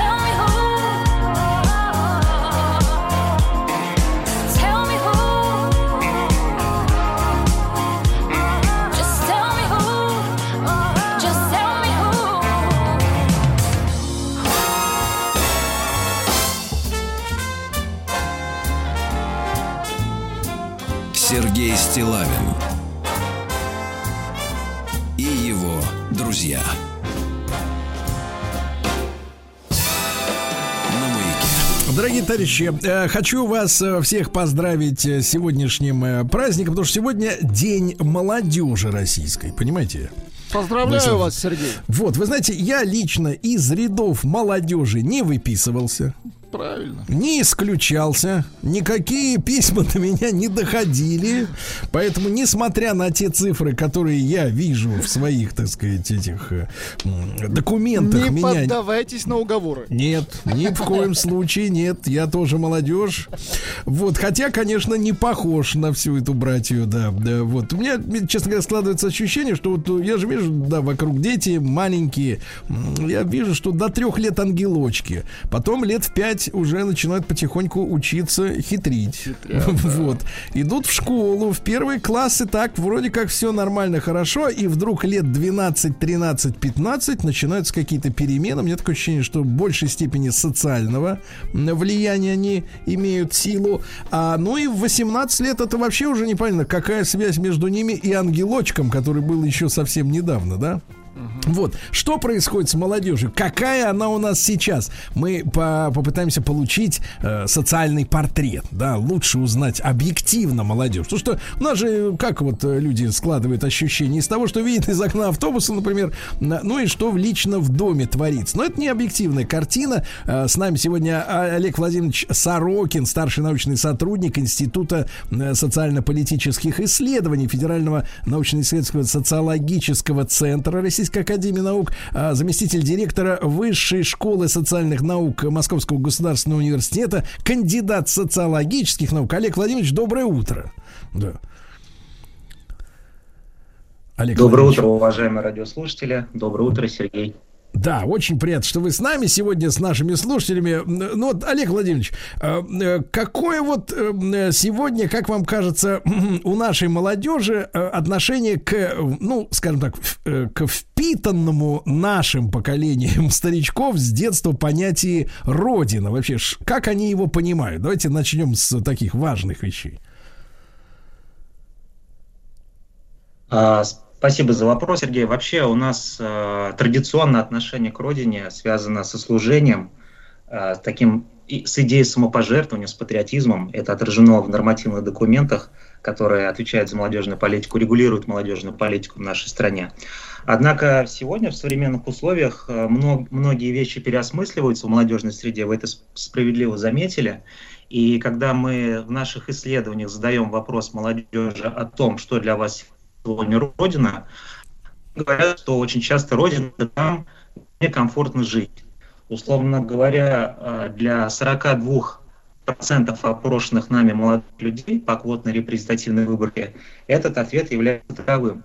Когда мы пытаемся почему так, почему надо жить, они говорят следующее. Ну, если нам э, создают комфортные политические условия в какой-то другой, например, стране или регионе, то для нас это и будет родиной. То есть это не конкретно, это географическая локация групп молодежи, а где, условно говоря, для них создают благоприятные условия пользования. И нам как-то вот приходится с этим тоже мириться, считаться, на- надуматься, потому что это совершенно новая трактовка. Олег понятия Владимирович, Олег Владимирович, было, скажем я считаю, я вы, выражу Да. мнение, Да. так сказать, нашей аудитории, надеюсь, не 42, а гораздо большего процента людей, если скажу, что с глагол нам приходится с этим смириться, нас категорически не устраивает, да, Владислав Александрович? Найн. Это что такое? Где нам создадут условия для жизни, там и наша родина. Это, ребята, отношения как... Вот смотрите, давайте, извините за, может быть, сейчас немножко запахнет пафосом. Да, но, но я скажу так. Я считаю, что родина это, в общем-то, как родители. Корень у них, кстати говоря, один и тот же, правильно? а ты, ты что, можешь в своей жизни выбрать родителей? Ну вот так вот взять и самому как бы переусыновиться, например, э, и считать их такими же людьми, как те, которые тебя родили, воспитали, вскормили. Я уж не говорю о материальных затратах на это не, не, не дешевое удовольствие, да? Перебраться в другую семью и реально на полном серьезе э, считать, что это твоя новая семья, вот эти новые люди, которых ты, может, узнал там лет в 10, 15, 20. Э, Что за срамота? Ребята, я так понимаю, что речь идет, и спасибо большое Олегу Владимировичу, что э, вот эту проблему наметил. Э, для 42% понятии родина не существует. Давайте назовем вещи своими именами. Не существует, потому что потребительское отношение из серии, где нам больше варенья намажут, условно говоря, да, на нашу булку хлеба, как говорят иногда в некоторых регионах, это, не, это, ребята, разговор не о родине. То есть у них утрачено понимание родины. Правильно, Владислав Александрович? Вот. Абсолютно, Отлично, с этим... абсолютно. А, хорошо, тогда, Олег Владимирович, а вот, хорошо, 42% все-таки немножко успокаивает, что их относительное меньшинство. А для 58 э, как бы ситуация полегче или еще хуже? Для этих 52% а, действительно, ну там а, 50 и больше немножко, для них действительно родина это место, где человек родился, где он вырос, где его семья, дом, вот как вы об этом и говорили. И для этой группы молодежи это, конечно, более традиционное понимание отношения к родине. Но я с вами соглашусь с тем, что проблема очень актуальна. На это нужно обратить внимание. И сегодня, я так понимаю, государство озаботилось этой проблемой. Потому что Да, действительно э, получается, что такая иждивенческая, скажем, позиция у некоторой группы молодежи, особенно Да. наиболее продвинутой. Олег Владимирович, а вот смотрите, вот смотрите, мы можем понять, вот эти 42%, которые, значит, где им по, получше постелят, там и родина, да? Вот, это немножко границ, знаешь, вот э, где, где у китайцев, по-моему, есть такая история, где ки- китаец, там Китай. Вот такая история. Немножко она другой смысл имеет, но вот, э, как бы, так сказать, вот э, филологические такие параллели про- провожу. Но, Олег Владимирович, вот для этих 42% э, людей без родины, это по регионам как-то это можно усмотреть, что, например, в крупных городах таких больше, например, в Москве, или это именно вот размазано ровным слоем по всем э, регионам, то есть там, где э, ребеночек, да, и подросточек, вот этот вот, да, тинейджер, э, ну, условно говоря, э, как-то ну, как по, по образованию, Сашка, скажем так, успехи в учебе получше, так он и сразу и перемет, э, переметнется, э, норовит переметнуться вот в эту группу людей без родины и без отчизны. Как вам кажется? Но наше исследование проводилось в две волны в 12 субъектах Российской Федерации, и вот общая картина следующая, что действительно э, согласие с этим суждением э, высказывают в основном люди из крупных городов, из более образованных э, групп, так скажем, у них есть бакалавриат, законченная магистратура, например. Это люди из э, часто хороших, полных, образованных семей. То есть это все-таки больше феномен свойственен для крупных городов, для мегаполисов, конечно, и для больших городов. Очень печальная статистика. Я, э, честно говоря, чувствую, что я наш эфир перешлю сегодня моим э, знакомым людям э, во власть, э, так сказать, имущих слоях, чтобы они задумались, потому что эти цифры меня, если честно, как человека взрослого, который понимает, что будущее действительно в детях, это меня очень сильно печалит. Особенно фраза о том, что полные обеспеченные семьи, да. То есть, получается, мы все это время бились за то, чтобы люди у нас жили обеспеченно, да. Вот у нас мечта была вот до 2014 года, условно говоря, пропагандировалась, да, чтобы вот повышать благосостояние граждан. И вот мы в 2022 году, ребята, получаем картину, когда чем обеспеченнее, чем более воплощена в жизнь э, вот эта вот святая идея о благополучии финансовом, тем больше вот этих вот людей, которые нам, в принципе, чужды. Ну, нам с вами, Владислав Александрович, понимаете? Вот. Дальше, следующая тема тогда. Хорошо, давайте э, перед, э, выдохнем после этого шокирующего, честно говоря, исследования. Я напомню, что с нами Олег Владимирович Сорокин, э, кандидат социологических наук. Сегодня день молодежи. Мы о портрете молодежи говорим. Ну вот, Иногда в СМИ попадают сообщения о том, что молодежь у нас, значит, подвергается так называемому буллингу. Э, Честно говоря, э, слово это пришло к нам вместе с ворохом других английских слов. Как будто нельзя просто сказать по-русски травля, да? Вот. Э, И, честно говоря, вот вспоминая свою школьную там какую-то юность 40 лет назад, страшно сказать, вот, я понимаю, что, в принципе, буллинг был, хотя слова не было тогда еще, э, и, все, и было как бы с ним все было в порядке. Вот, с жертвами было не в порядке из этого самого буллинга. Э, С вашей точки зрения, Олег Владимирович, э, насколько это серьезная проблема, вот эта травля, да, и есть ли как-то рост или убыль вот этого явления? А, Я буду отвечать таким образом, по порядку. Первое, значит, э, наши опросы показывают, что практики буллинга, вы совершенно справедливо заметили, коллективной травли жертвы оправдывают только 11% опрошенных нами молодых людей. То есть, в принципе, можно выдохнуть. Это небольшая цифра, 11%. Однако, если посмотреть в возрастном аспекте, то в основном эти практики оправдывают люди в возрасте от 15 до 17 лет. Там практически каждый четвертый, каждый пятый подросток считает, что это нормально, булить кого-то.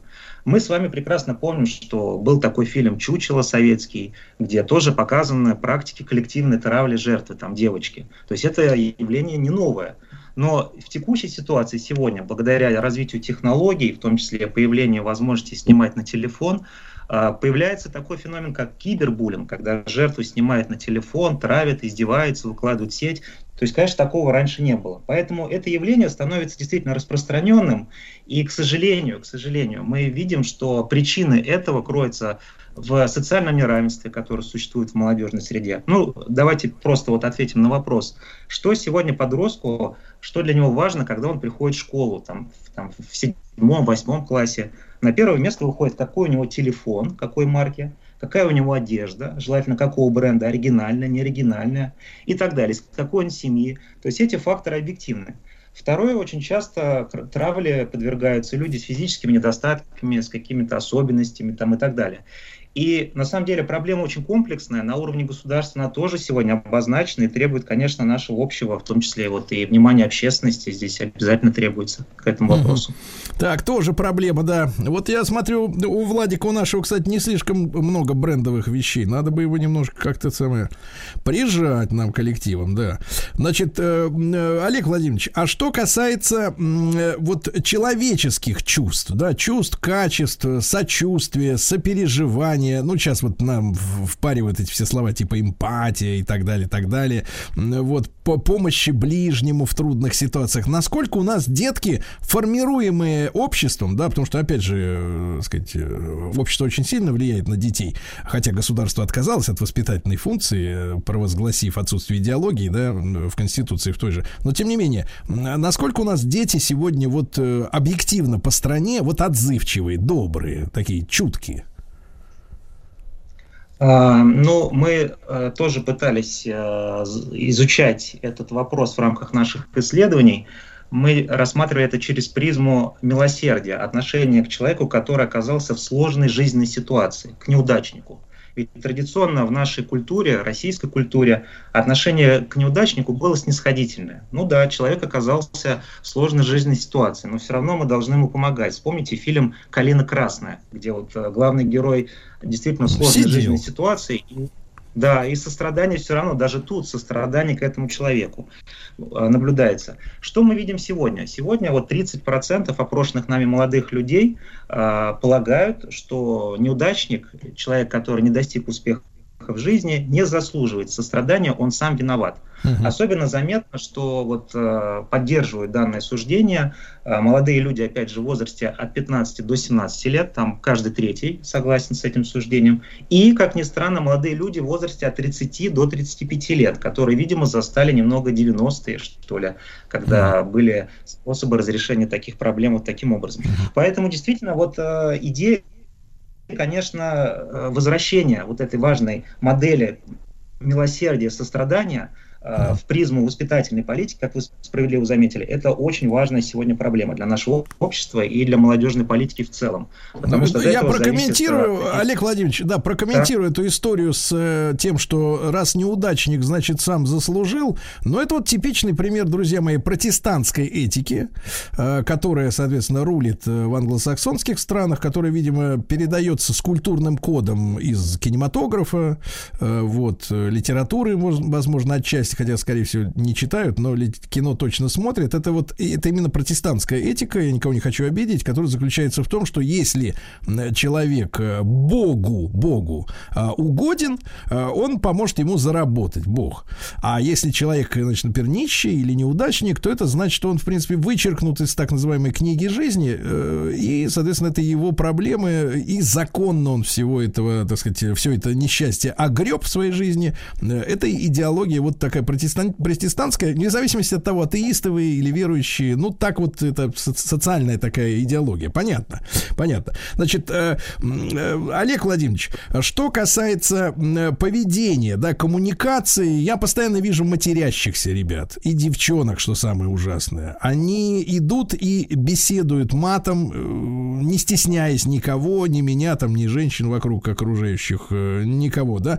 Вот, вот эта история с матершиной и с э, культурой троллинга, да, если у нас ну, условно говоря, есть такая э, тема, что ироничное, может быть, подтрунивание друг над другом, то троллинг это уже такое злобное, достаточно агрессивное, да, поведение, вывода человека из себя, вызова у него каких-то негативных эмоций. Вот мат, матершинный троллинг, ваша оценка?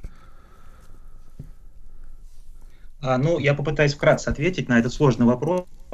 А, По нашим исследованиям, а, вот, которые мы две волны провели в 2020, в 2020-2021 а, году, получается, что мат сегодня действительно становится нормой общения, коммуникации в молодежной среде. То есть практически каждый второй молодой человек считает, что мат это нормально. Его единственное нужно употреблять дозированно при определенных обстоятельствах. Вот когда мы через интервью пытаемся узнать, а что так привлекает в мате сегодня подростков и даже учащихся высших учебных заведений, они говорят, что это возможность самовыразиться, представить себя в более выгодном свете, э, зарекомендовать себя э, среди окружающих сверстников. Причем э, мат, э, ну, обсценная лексика, нецензурная брань, казалось нам раньше это все-таки больше ну, свойственно людям, там, которые в закрытых каких-то учреждениях находятся. Нет, сегодня отношение к мату э, меняется, переосмысливается вот это отношение, и действительно мат становится таким инструментом самопродвижения в подростковой и молодежной среде. Это действительно тоже новое, что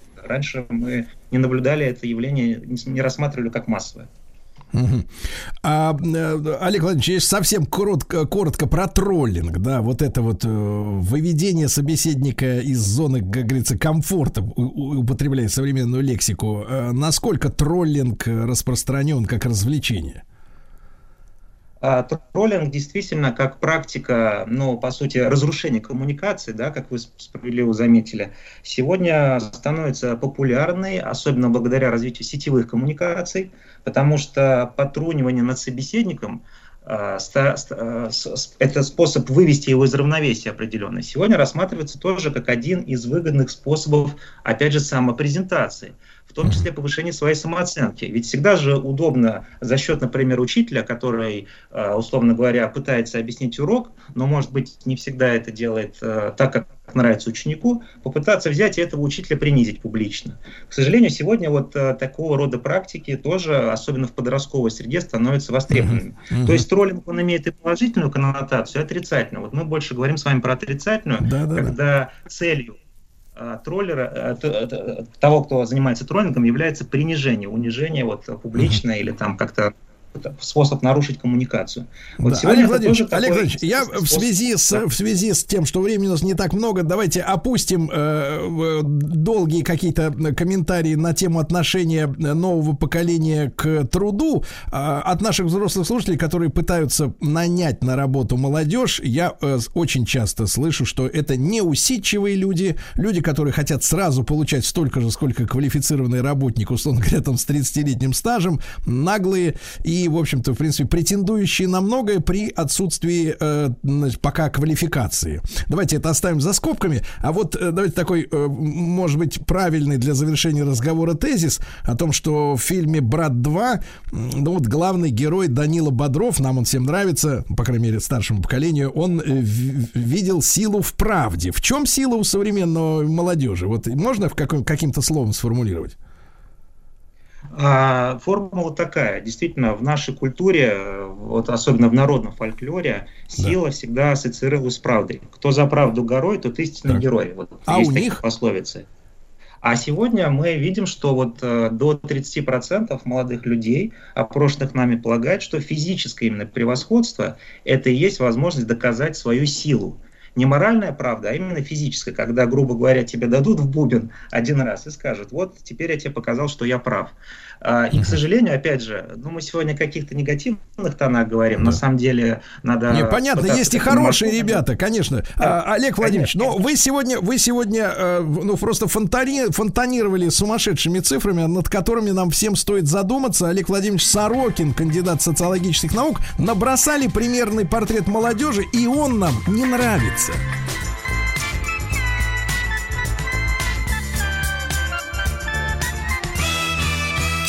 Сергей Стилавин и его друзья. Ну что же, э, товарищи Владислав Александрович, э, с молодежью дела плохи, правильно?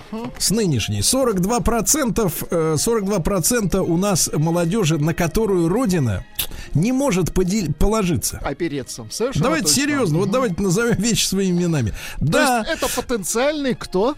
не потенциальный, а состоявшийся предатель. Состоявшийся, потому что когда человек мешает понятие Родины и, та, и комфорта, Конечно. А, значит, сытости, это, это мальчиши-плохиши. Ну, в принципе, по большому счету, э, э, идеология 90-х была на это за- заточена, правильно? Может быть, она не была, соответственно, официально объявленной, но если человека, э, человек же, это, в принципе, животное социальное. Он становится таким, в какие условия его ставят, правильно? Вот. И э, в таком случае, Владислав Александрович, я предлагаю э, следующее решение. Значит, э, э, объявить в связи с тем, что среди молодежи 42% ренегатов, продлить действие молодости для остальной части населения, для того, чтобы, во-первых, поправить статистику, а во-вторых, заменить чтобы, чтобы спасти, а во-вторых, чтобы спасти нашу страну, потому что, конечно, если, э, так сказать, вот эти э, люди из 42% будут просачиваться в руководящие структуры, то, в принципе, ничего хорошего нашу родину, честно говоря, не ждет. А чтобы нам с вами остаться молодежью, Владислав Александрович, надо за своим здоровьем, за питанием, за всем остальным следить, правильно? И мы обязательно поговорим сегодня в День молодежи, опять же, о том, как эту, понимаешь ли, молодость продлить до невозможности. Понимаете, да? С нами Екатерина Янг, э, терапевт, эндокринолог, врач превентивной медицины. Превентивная это никогда Это уже заболела. заранее, да. А чтобы не заболело, все сделать надо. Екатерина, доброе утро. Да. Доброе утро, здравствуйте. Вот. Да, Екатерина, но начнем давайте с грустного или наоборот, может быть, с веселого. Э, Я в последнее время слышал о том, что биологический возраст, э, как бы так сказать, молодежи все дальше и дальше сдвигается вправо, если говорить, да, вот по шкале. С вашей точки зрения, как у нас сегодня э, вот э, обстоит дело с возрастом молодежи именно с биологической точки зрения? Но вы знаете, концепция очень-очень разная. а, И я, как врач, который практикует, сталкиваюсь с тем, что все очень а, и очень разные. Мы действительно сталкиваемся с одной стороны, что есть категория людей, у которых линия пенсионного возраста, скажем так, как раз двигается в сторону увеличения, что с одной стороны э, радует, это говорит о том, что люди действительно остаются работоспособными очень-очень долго, а значит рабо- работоспособными, значит энергичными, значит все в порядке с половыми гормонами. Вот, э, именно они обеспечивают нам вот этот молодецкий задор, э, силу э, и хорошее настроение, э, силу не только такую ментальную, но и физическую, что позволяет осуществлять, как говорится, трудовую деятельность как можно дольше. Маленькая А с другой ремарка, стороны- маленькая ремарка, Екатерина. То есть давайте сделаем сразу вывод, пома, значит, э, пометки на полях. Если товарищи рядом с вами в офисе, на производстве, в транспорте, угрюмый человек, вот, э, с проблемами, да, э, неработоспособный, значит, половые гормоны, ребята. Значит, оно. Так, Екатерина, хорошо. Это за, по- пометили, так. Однозначно, вам, это, я вам таких ремарок могу накидать очень и очень много, потому что это моя любимая деятельность. Так. Вот, но тем не менее, а, тем не менее, с другой стороны, а, я опять же как эндокринолог сталкиваюсь с тем, что возраст андропаузы и менопаузы очень и очень молодеет. Это когда вот как раз вот эти половые стероиды начинают э, значимо сокращаться, синтезироваться в нашем организме, и это тоже, э, конечно, очень сказывается и внешне, и вну- на внутренний, так скажем так, настрой. Так, И, Екатерина, э, Екатерина, давайте, смотрите, будем давайте по пунктам разбираться. Во-первых, никогда до сегодняшнего дня не встречал в лексиконе специалистов э, слов- слово андропауза. Вот, туманность Андромеды помню, андропаузу не помню. Значит, э, понятно, и, конечно, стероиды, слово ассоци- ассоциации со спортом в большей степени. Ну ладно. Значит, э, Екатерина, а давайте-ка скажем вот прямо. Э, Довольно регулярно в речи женщин, например, да, которые о своем здоровье заботятся гораздо, по крайней мере, активнее, чем мужчины, да, согласитесь, да, мужчина идет лечиться, когда уже крякнуло где-то у него в организме. Женщины, они такое. все, все-таки превентивно, по вашей части, да, лечатся. Вот когда женщина говорит, э, занимаюсь любовью для здоровья, э, вот скажите, пожалуйста, насколько это, в принципе, э, я имею в виду с медицинской точки зрения, действительно фраза не на пустом месте, а действительно вот любовь помогает женщине, ну, продлить, условно говоря, свое здоровое существование, или, в принципе, вот то, что вы говорите о гормонах половых, это все-таки внутренняя история, а не то, что там с кем-то она уединится, и он ее взбодрит. Ну, смотрите, на самом деле, действительно, если философскую плоскость этого вопроса а, опустить и рассмотреть это очень цинично по-врачебному, действительно, во время а, занятий любовью вырабатывается большое количество гормонов, в частности, а, такой гормон, который называется окситоцин. Он, кстати, называется еще гормон верности и э, объятий. это у, у кого вырабатывается? У всех. А, у ну, у всех, да, участников этого процесса. То есть, то есть мы можем А, процесс назвать гормональной терапией, да, в принципе? Абсолютно верно. А окситоцин, он э, противодействует одному из э, гормонов, который бич современности, гормону стресса кортизолу. То есть, когда у нас повышается уровень окситоцина, уровень кортизола снижается, что, конечно, радикально благоприятно сказывается на нашем здоровье и продлении молодости. То есть народная мудрость о том, что вот видят человека какого-то проблемного, конфликтного, неуживчивого, да, что вот народ, я не буду заканчивать слово, до- так сказать, до финальных букв, там, когда про него говорят, да у него не до вот этого, да, то есть, в принципе, народная мудрость не лжет, правильно? Народная мудрость абсолютно права. Мгм. Хорошо. А, Значит, Екатерина, но смотрите, все-таки вот угасание, да, если мы действительно с медицинской точки зрения, угасание вообще интереса к этой теме, к возможности реализовать себя во время, как мы выяснили, гормональной терапии, да, это вот следствие чего? Вот это увядание, как вы сказали, андро и менопаузы, э, которые наступают у людей, вы говорите, все моложе и моложе, это для, для статистики просто маленькая ремарка, это в каком же возрасте мы уже можем встретить мужчин и женщин, которые встают на паузу? Ну, вы знаете, я все чаще и чаще на своих приемах стала встречать 35 плюс, 38 плюс, 40. А если раньше это было э, 50 плюс, скажем Мгм. так, это Так, так, так, очень печальные цифры, стат. очень печальные. Так, Екатерина, давайте тогда разбираться в проблемах. Почему это происходит вот э, в таком юном возрасте? Это, смотрите, неправильный образ жизни, э, в том числе и половой. А, Ой, извините, гормонально-терапевтический. Значит, э, стрессы, еда не та. Что не то-то? Почему вот это происходит? Это абсолютно верно, вы, как вы подметили, это комплексная на самом деле проблема. Но на первое место бы из э, ряда этих причин я бы поставила, конечно, его величество стресс. Э, и действительно мы живем э, в такое необычное время, когда нас э, вот этот стресс э, преследует буквально с каждого угла. Это информационная повестка, э, то, что я называю, вот знаете, информационной помойкой иногда, вот таким выражением.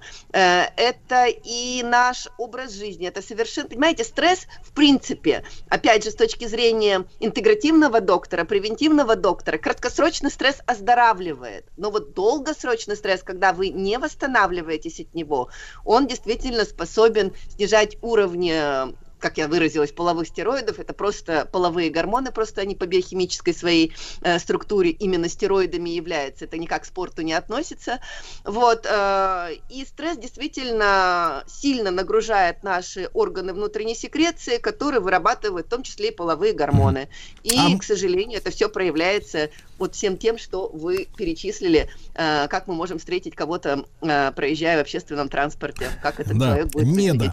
А, Екатерина Янг, э, терапевт-эндокринолог, врач превентивной медицины. Мы сегодня в День молодежи говорим о том, как сохранить молодость, а в итоге оказывается, что у нас-то люди и в 35 лет могут задряхлеть, э, сказать, в том числе, в первую очередь, от жизненно важных энергетических половых э, гормонов, от их увядания. Екатерина, а вот скажите, пожалуйста, такой вопрос, может быть, он, конечно, не э, биохимический, а какой-то такой э, социальный, да, или психологический, но вы же все там врачи друг с другом значит, знакомы. Вот скажите, а не- нет такой теории хотя бы, да, что вот э, под гнетом стресса теряют свои гормоны и юность свою, и работоспособность люди, у которых, ну, скажем так, ослаблен волевой стержень в их характере, воспитании, в, в, ну, вот, в личности.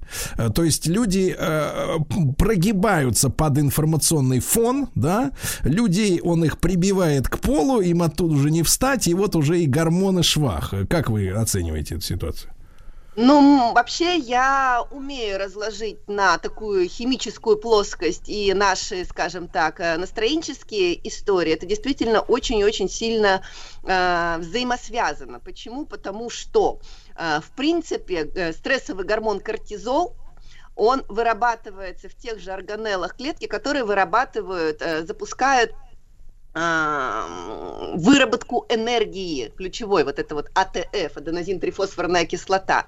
И если э, у нас эти органеллы, как говорится, работают на убой, а, когда мы все время варимся вот в этом информационном болоте. А, кстати, я хочу сказать, что стрессом является не только внешние, скажем так, а, какие-то источники воздействия, но и внутреннее наше состояние, какие-то хронические заболевания, воспаления, банально а, например, непролеченный зуб будет источником воспаления, который будет а, повышать уровень кортизола а который в долгосрочной э, э, плоскости, скажем, дол- дол- долгосрочной перспективе приведет к тому, что уровень энергии, работоспособности будет снижаться. И здесь э, иногда очень сложно провести такие причинно-следственные связи, э, что надо вовремя делать чекапы, вовремя ходить к профильным врачам, стоматологам, лорам, терапевтам, следить за уровнем железа в организме, витамином уров... э, уровнем витамина D. То есть такой вот чекап очень важно проводить.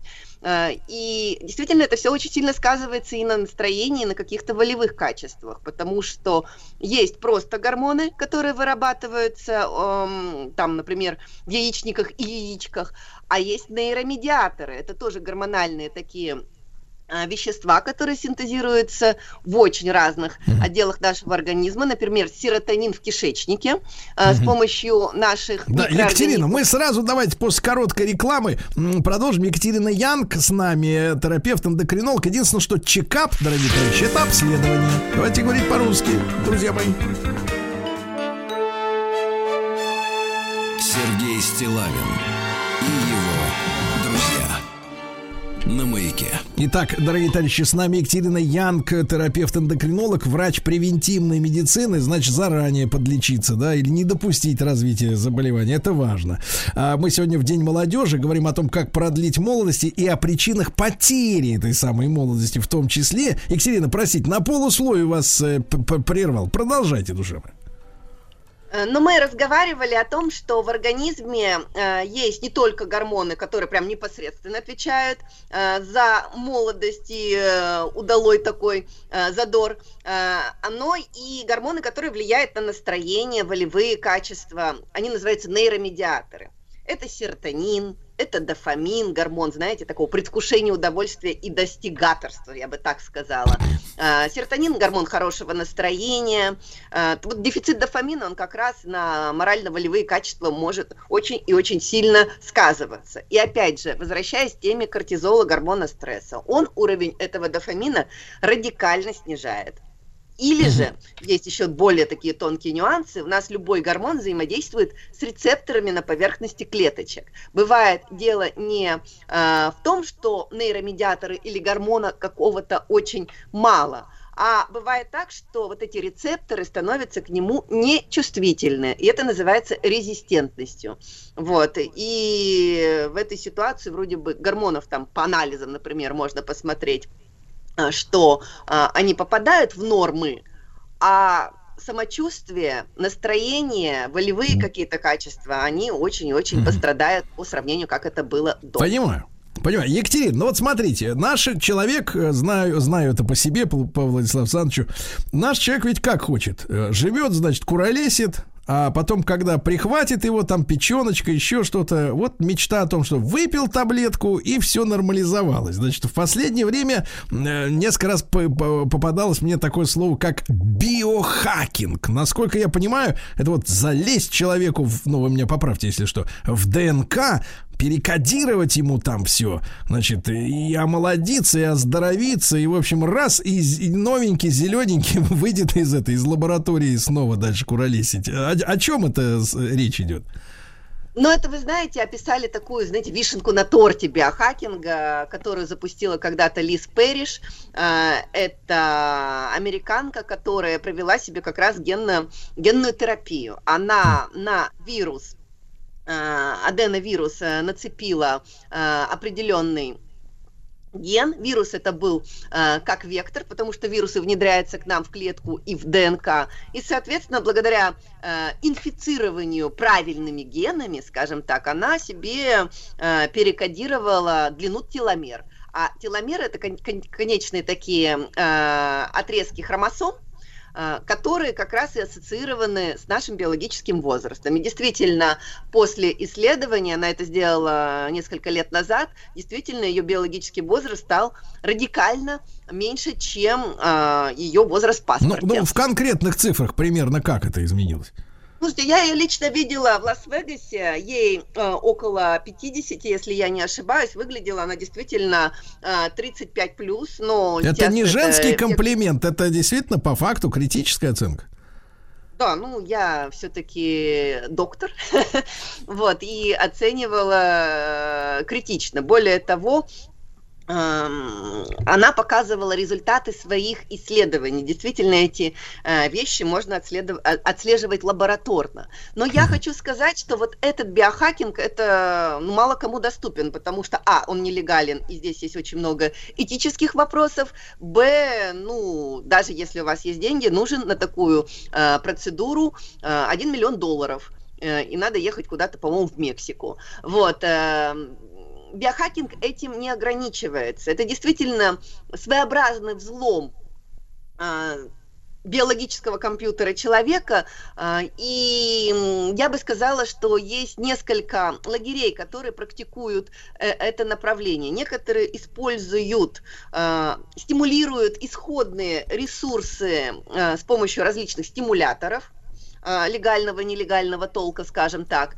Но есть более ювелирный, скажем так, а, биохакинг, когда я вот не сторонник, когда мы уже истощенный организм пытаемся из этого выжатого лимона выдавить последнюю каплю. Это все равно, что заправлять, на мой взгляд, а, буквально только что сейчас развалившийся Запорожец каким-то идеально роскошным бензином. Я не очень э, э, сильна в автомобильной Сотым теме, но бензином, давайте скажем так, это красиво звучит. да, Сотым. что будет? Может быть, мы нажмем на педаль газа и действительно какой-то будет рывок э, у этого автомобиля, но к концу пути он, вероятнее всего, развалится э, необратимо. Екатерина, Вот, но на поэтому- самом деле, Екатерина, вы э, страшные слова произнесли. Э, черт с ним, с биохакингом и с омоложением за миллион долларов, причем в Мексике, где еще и мачете могут садануть по башке. Вот. Но Да-да-да. суть в том, что вы сказали, что аденовирус можно на- на- на- начинить какой-то заразой. Я так представляю, например, в массовом масштабе распылить какой-нибудь вирус. Мы тут с вирусами хорошо за два последних года познакомились, да? Вот. И, например, наоборот, укоротить теломеры. Сделать так, что, например, после того, как человек переболеет, он будет жить, наоборот, на 20 лет меньше, чем ему предписывал его возможности. Страшная Именно история. поэтому э, одна из причин э, рассмо- рассмотрения генетической терапии в этической плоскости, Мгм. что действительно В этической. Но, здесь- честно говоря, знаете, вот в обществе как-то тема этики, она обсуждается, а вот мне кажется, среди людей, которые принимают глобальные какие-то решения, с этикой очень большие проблемы. Вот у меня это есть такое опасение. А, Екатерина, ну, я был безумно рад пообщаться. Вот, буду, э, так сказать, рад встретиться снова. Товарищи, э, те, кто з- озабочен темой омоложения, гормональная терапия, в первую очередь, вы знаете, что это такое. Екатерина Янг, э, терапевт-эндокринолог, врач превентивной э, медицины. Спасибо большое. Сергей Стилавин и его друзья.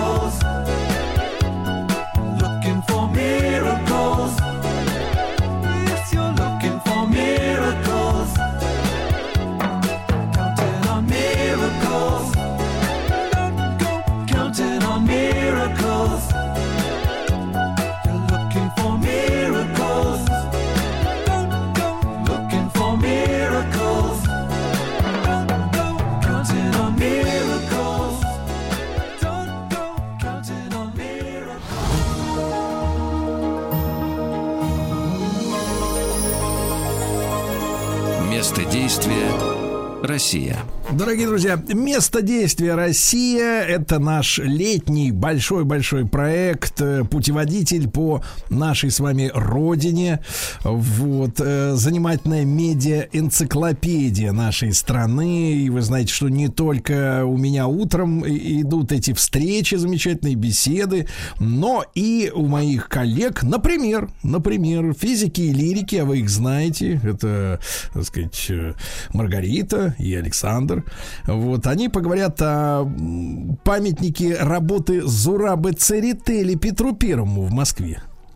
Вот. Насколько это, соответственно, имеет большое значение этот монумент. Э, Такой, надеюсь, веселый такой горячий будет разговор, потому что э, э, обсуждение этого произведения искусства, они, в принципе, не утихают с момента, как этот монумент был воздвигнут. Да? Ну, а мы сейчас с вами окунемся в далекий 18 век, потому что именно сегодня, я об этом уже в нашем коротком обзоре историческом утреннем говорил, э, 27 июня 1754 года по проекту итальянского архитектора Растрелли в Санкт-Петербурге началось, ну, был утвержден проект, началось строительство Зимнего дворца, А, завершилось строительство через 8 лет, уже в 1762 и мы, конечно, мимо этого события пройти не можем, потому что э, Питер это э, любимый всей страной, да, самый романтический, это показывают все социальные исслед... социологические исследования, город, э, куда едут мужчины, женщины,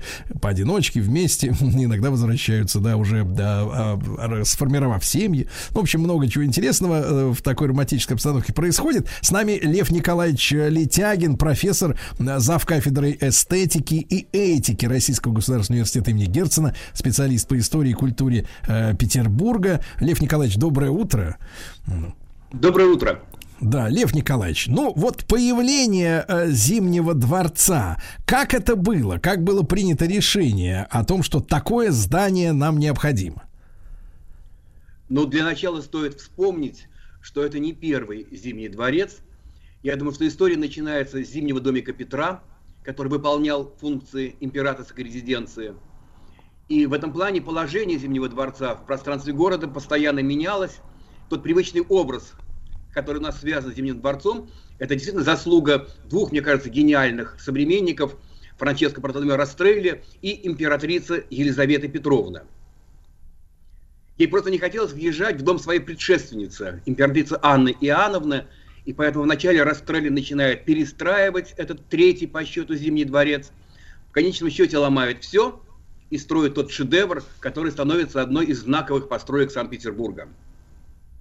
Мгм.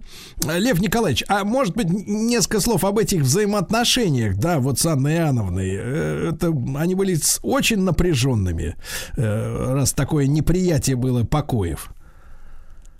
На самом деле, вот я бы начал все-таки с личности Анны Иоанновны, немножко упрощенный образ, который присутствует в наших исторических исследованиях. Большая заслуга Анны Иоанновны заключается в том, что, во-первых, она восстанавливает Петровский проект с положением столичного города именно в Санкт-Петербурге. Она во многом решает вопрос о регулярной застройке города. И если мы обычно регулярность Петербурга связываем с Петром, то, конечно, в большей степени это как раз связано с его не самой любимой племянницей Анной Иоанновной, при которой создается комиссия отстроений. И в этом плане, конечно, диалог двух кузин, Анны Иоанновны и Елизаветы Петровны, это непростые, наверное, женские отношения. И вот сама по себе идея создания расстрели Большого Зимнего дворца во многом, несомненно, определялась тем, что Елизавета Петровна, наверное, просто не хотела въезжать в дворец своей предшественницы, ощущая масштабность своего царствования. Все-таки образы архитектуры, они выступают неким противопоставлением исторических эпох. И замечательно, что именно Елизаветинский проект оказался таким масштабным и обращенным в настоящее. Каждый раз, когда мы смотрим хотя бы на фасады Зимнего дворца, мы понимаем, насколько это монументальнейшая постройка, вот связанная с образом имперской России, в том числе и в современном сознании. Лев Николаевич, а вот э, в этот период времени между смертью э, э, Петра Алексеевича, да, м, в начале 20-х годов и э, вот э, уже начало 50-х, когда было принято решение строить Зимний дворец, э, насколько я понимаю, российское чиновничество, оно как могло подумать, э, что э, игры Петра Первого, значит, соответственно, вот северной столицы, с этими болотами закончились, можно спокойно уезжать э, в Москву. Вот в каком состоянии находился город вот в этот период? Но дело в том, что каждый раз столичный город все-таки это то место, где живет сам император. Поскольку внук Петра Великого, император Петр II, просто уехал охотиться в Москву и охотился слишком долго, практически все государственные учреждения в конечном счете из, Моск... из Петербурга в Москву переместились. И вот именно Анна Иоанновна возвращает всю Россию к новому проекту, который действительно оказывается таким имперским по существу и барочным, наверное, потому что положение Петербурга в сравнении с Москвой, оно такое эксцентричное. То есть Петербург расположен на границе государства, что во многом как раз характеризует, на мой взгляд, эстетику эпохи барокко. Лев Николаевич, а э, если посмотреть на задачи, э, которые стояли э, сначала э, в голове Петра Первого, да, а затем его э, последовательниц, а за основу, да, за пример э, э, архитектурного решения всего города, да, как э, центра имперской столицы, э, как вам кажется, что они брали? Либо они хотели переплюнуть, условно говоря, э, все на тот момент существовавшие имперские столицы, Вену, да, Лондон, вот э, как вам кажется? Конечно, верно, да. Вы знаете, я думаю, в чем уникальность Петербурга? С одной стороны, Петербург можно рассматривать как архитектурный цитатник всех европейских столиц, начиная с Парижа, Лондона, вы здесь совершенно правы. Вот в этом плане меньше всего Петербург похож на Венецию. Достаточно хотя бы один раз в Венецию съездить, чтобы этот вывод сделать. И, на мой взгляд, вообще сравнительные характеристики Петербурга с другими городами – это не самая правильная позиция. Ну, и прежде всего, может быть, сравнение Петербурга с Пальмирой. После того, что мы знаем, в Пальмире произошло, вот такое сравнение скорее работает не на пользу образу города, но в чем уникальность Петербурга, как цитатника, казалось бы, всех архитектурных проектов Европы? Петербург повторил так многое, но самое удивительное, он остался и будет самым неповторимым городом. Да, совершенно полностью согласен. Друзья мои, Лев Николаевич Летягин, профессор и специалист по истории и культуре Петербурга с нами. В этот день э, принято решение строить Зимний дворец в 1754 году. А, Лев Николаевич, а возвращаясь к нашему герою, да, и к- именно к Зимнему дворцу, какая вот задача э, ставилась э, перед Растрелли, да, вот, э, ну, как всегда, мы же привыкли к тому, что заказчик, он как бы, так сказать, на пальцах как-то вот э, э, исполнителю объясняет замысел, да, вот, вот замысел был как, каким? Но вот есть знаменитая формула, которую почему-то наши источники приписывают в равной степени и самому Растрелле, и Елизавете Петровне как заказчице. Но, скорее всего, это ее рука, когда на проекте Растрелли было написано следующее. Строение каменного Зимнего дворца строится для одной славы всероссийской. Это была действительно такая монументальная заявка, когда система архитектурных образов отражала самосознание народа, и, по крайней мере, действительно оказалась таким проектом, обращенным в большое будущее. Э, Вот, а, а в- именно в проектировании, в этажности, да, Зимнего дворца, ведь, насколько я помню, э, в во времена Российской империи, да, запрещалось э, строить здания, которые бы превышали, да, вот Зимний дворец, были введены стандарты. Вот как определялось действительно вот, вот это, ну, скажем так, ведь Зимний дворец стал эталоном, да, вот для всего остального города. Вот э, исходя из чего проек- проектировщики, да, и сам Растрелли э, исходили? Я думаю, что это как раз установка не Растрелля. Ему было просто нужно обозначить ну, такой монументальный фасад.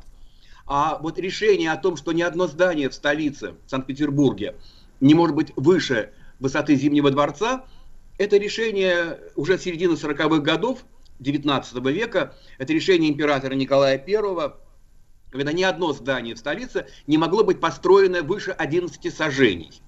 То есть вот этой установке на самом деле следовали все градостроительные проекты, и именно это сформировало вот эту небесную линию крыш Петербурга.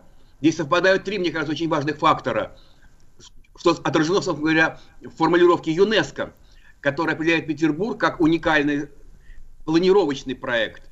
Прежде всего, это дельта Невы с достаточно равнинными берегами, и это как бы природный фактор. С другой стороны, это, несомненно, установка и указ императора Николая I о том, что ни одно здание не должно быть выше. Ну и третий немаловажный фактор – это парки Петербурга. Их естественный рост как раз тоже как раз достигает высоты тех самых 11 сажений. То есть выше Зимнего дворца могли оказаться только купола соборов, ну и, собственно говоря, декоративное убранство императорских театров. Лев Николаевич, но если речь зашла о проектировании в принципе города, да, и Зимний дворец, и сразу же мы имеем э, Дворцовую площадь, дальше идет Невский. Вот э, э, с вашей точки зрения, вот эта концепция вот этого костяка, да, э, города, она к какому, в принципе, э, историческому периоду созрела уже окончательно, что вот она эта схема, вот у нас центральная магистраль, да, говоря сегодняшним языком, а, вот у нас реки, да, и вот так вот все, все, все гармонично оформляется, так что, ну, действительно, в Петербурге ведь э, э, душа отдыхает, когда ты по центру гуляешь. Но не только в Петербурге, но по центру точно, есть ощущение некой соразмерности человека и окружающего его архитектурного ландшафта. Вот когда-то об этом говорил Дмитрий Сергеевич Лихачев, когда мы стоим, допустим, на соборной площади Московского Кремля, при всей монументальности построек мы не чувствуем вот некого отторжения архитектуры от себя. Есть некий такой эстетический диалог. Вот то же самое, допустим, происходит на Дворцовой площади, но ведь как главная площадь Петербурга, Дворцовая площадь определяется не сразу в своем статусе, потому что главная площадь Петербурга, по крайней мере в Петровском проекте, это водное пространство между дворцом и Петропавловской крепостью. Вот достаточно обратить внимание, что постройки главного архитектора Петровской эпохи Доминика Трезини, Доминика Трезина, они все как раз на эту площадь и ориентированы. Это Петропавловский собор, второй Зимний дом Петра и здание 12 коллегий. То есть именно водное пространство обозначает масштаб морской державы. Потом этот замысел многократно, наверное, уточнялся, и прежде всего, когда Анна Иоанновна переносит центр с городского острова, то есть нынешней Петроградской стороны, на московскую сторону, где просто было проще с коммуникациями, где было проще обеспечить доставку необходимых всех строительных материалов для города. Вот тогда формируется новая концепция, которая связана с именами Еропкина и вот тогда возникает это трехлучие основных магистралей города, ориентированных на Адмиралтейство. Так что концепция города многократно менялась, точно так же, как менялось представление о историческом центре Санкт-Петербурга. Лев Николаевич, а что касается внутренней структуры э, дворца, да, вот э, здесь мы можем говорить о каких-то пересечениях э, с канонами, условно говоря, европейского э, зодчества, да, дворцового строительства, или здесь было какое-то новаторство, да, и какая-то своя идея вот во всем этом? Своя идея, несомненно, была, потому что, мне кажется, своей образностью именно елизаветинская барокко существенно отличается от многих архитектурных аналогов на Западе. И прежде всего, конечно, это масштаб. Вот на что обращает внимание даже маркиз де Кистин, который приезжает в Петербург уже как раз в эпоху Николая I в 1839 году. Он непроизвольно позволяет себе систему неких сравнительных характеристик – и, допустим, делают такое утверждение, что Зимний дворец по своим размерам превосходит Лувр и Тюльри вместе взятые. То есть это монументальнейшая заявка, которая действительно определяет характер национального мышления. Ну и в этом плане как бы не помогает элементарная статистика, если говорить про внутреннее убранство Зимнего дворца. Но это почти тысяча комнат. Это более или почти две тысячи окон это более сотни лестниц. И, конечно, в этом плане Зимний дворец представляет собой очень строгую, но и очень непростую внутреннюю структуру. Лев Николаевич, а вот э, каковы были отзывы современников, когда, наконец, ну, произошла сдача заказчику, да, в, 1860, в 1762 году, и вот горожане, да, петербуржцы в 18 веке, в 19, как они э, вот отзывались об этом здании, действительно, сразу ли он занял это место центральное, да, когда мы говорим Санкт-Петербург, мы сразу представляем Зимний. Естественно, да. И оценки, как правило, многочисленные, но не отличающиеся существенно по содержанию. Это всегда некая превосходная степень оценки. В этом отношении, может быть, даже интереснее как раз обращаться к оценкам западных путешественников, которые приезжали в Санкт-Петербург. Это прежде всего, допустим, Тафель Готье, Александр Дюма, Мадам де Сталь, Льюис Кэрролл, который гуляет по Петербургу и фиксирует свои впечатления от нашей северной столицы в своем дневнике. Оценки всегда были превосходные и как раз отвечающие масштабам. Вот тот же, допустим, Кюстин, говоря в целом о планировке Петербурга, говорит следующее. Где вы найдете площадь, где может маршировать 100 тысяч солдат, не мешая друг другу? Ни в Берлине, ни в Париже, ни в Лондоне таких площадей нет. Очень изысканную оценку предлагает мадам де Сталь, называя Петербург самой нравственной столицей в Европе, потому что зимние ночи слишком холодны, а летние слишком светлы. Очень интересно. Лев Николаевич, и как касается вот вопрос мой еще один э, фасада, да, а, как на протяжении эпох э, менялся цвет, потому что мы видим фотографии, например, сделанные в период э, в- там революции 1917 года, мы видим на, на- на черно-белых фотографиях мы видим темные стены, совершенно не такие, как сейчас, да, фасады. Мы понимаем, что он был темно-красного цвета, теперь он лазоревый, да, там как угодно можно этот цвет называть. Вот эту историю с цветовой, цветовыми решениями, он каким был изначально?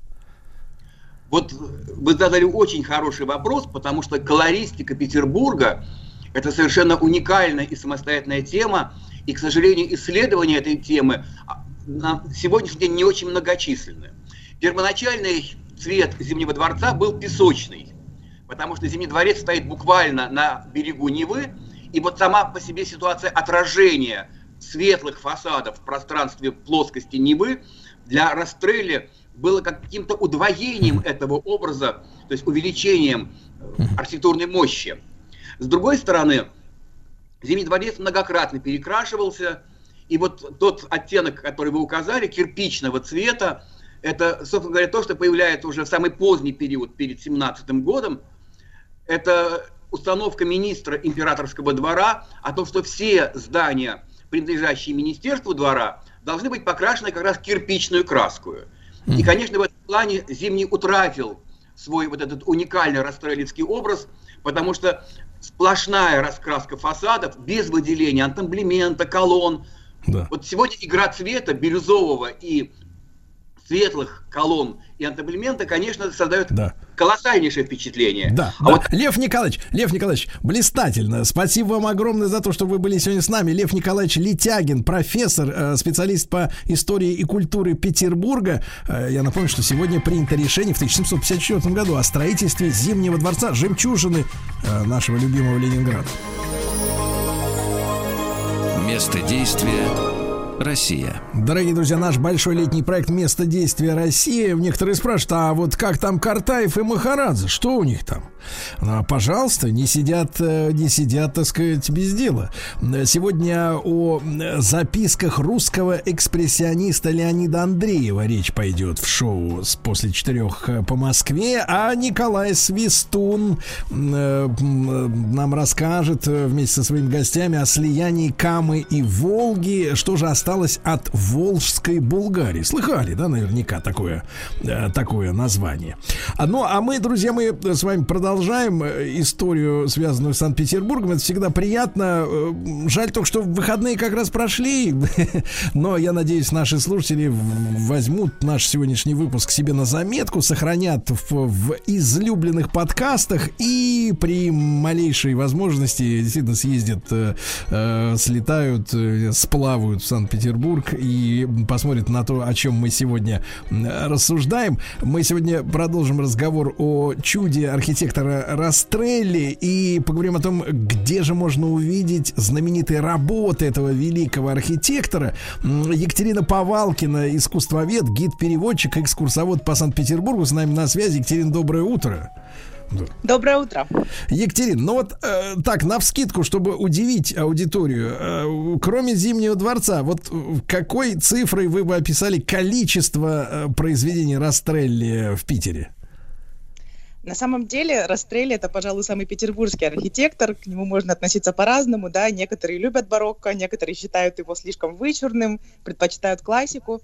Но факт остается фактом. Растрелли самый петербургский архитектор. И все вот эти самые узнаваемые постройки. Екатерининский дворец, Петерговский большой дворец, наш Зимний дворец прекрасный.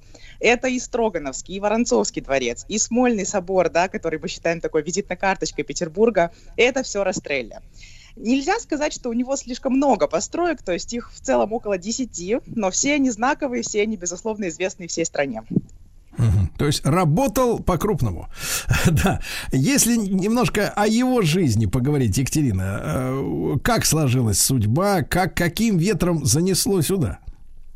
Да, с удовольствием поговорю про его жизнь, потому что на самом деле это такая темная страница.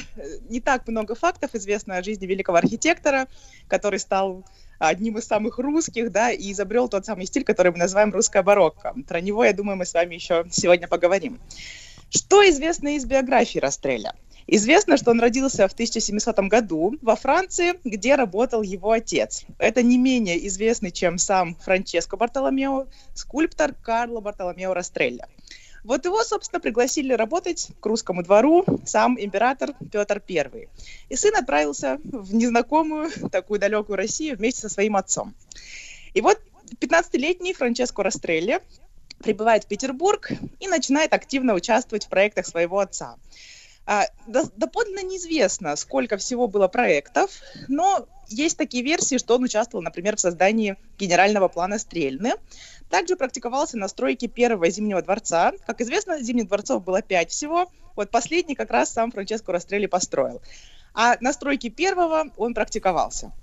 О его личной жизни мы знаем совсем-совсем мало фактов. Буквально вот можно пересчитать по пальцам. А, Он был женат на девице Марии Уоллес. Было у него три дочки. Ой, извините, пожалуйста.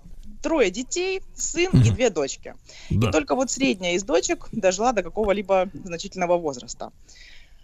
Мы даже не знаем точной даты смерти Растрелли. Скорее всего, это 1771 год. То есть он прожил такую довольно длительную, насыщенную жизнь. Почему именно эта дата? Поскольку в 1771 году Екатерина II выплатила пенсию Растрелли его наследнику.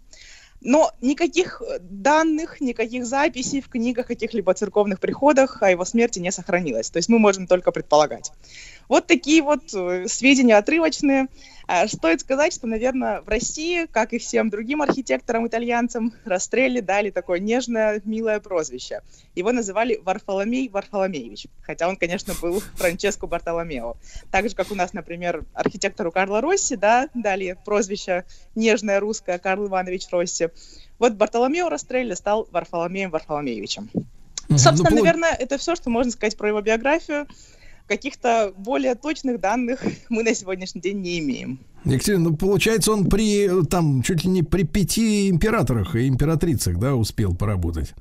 Да. Да, да, примерно так. Довольно-таки много. Императоров он помнит и пережил.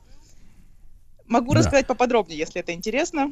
Если останется время, обязательно, да. Екатерина, а вот что касается русского барокко, вы упомянули, чтобы далеко не отходить, вот э, в чем это заключается? Мы знаем, что есть э, еще один стиль, который вот э, такой классический, но относится к, э, к России, да, это сталинский ампир, иногда такое, да, можно услышать. А вот русское барокко, это как?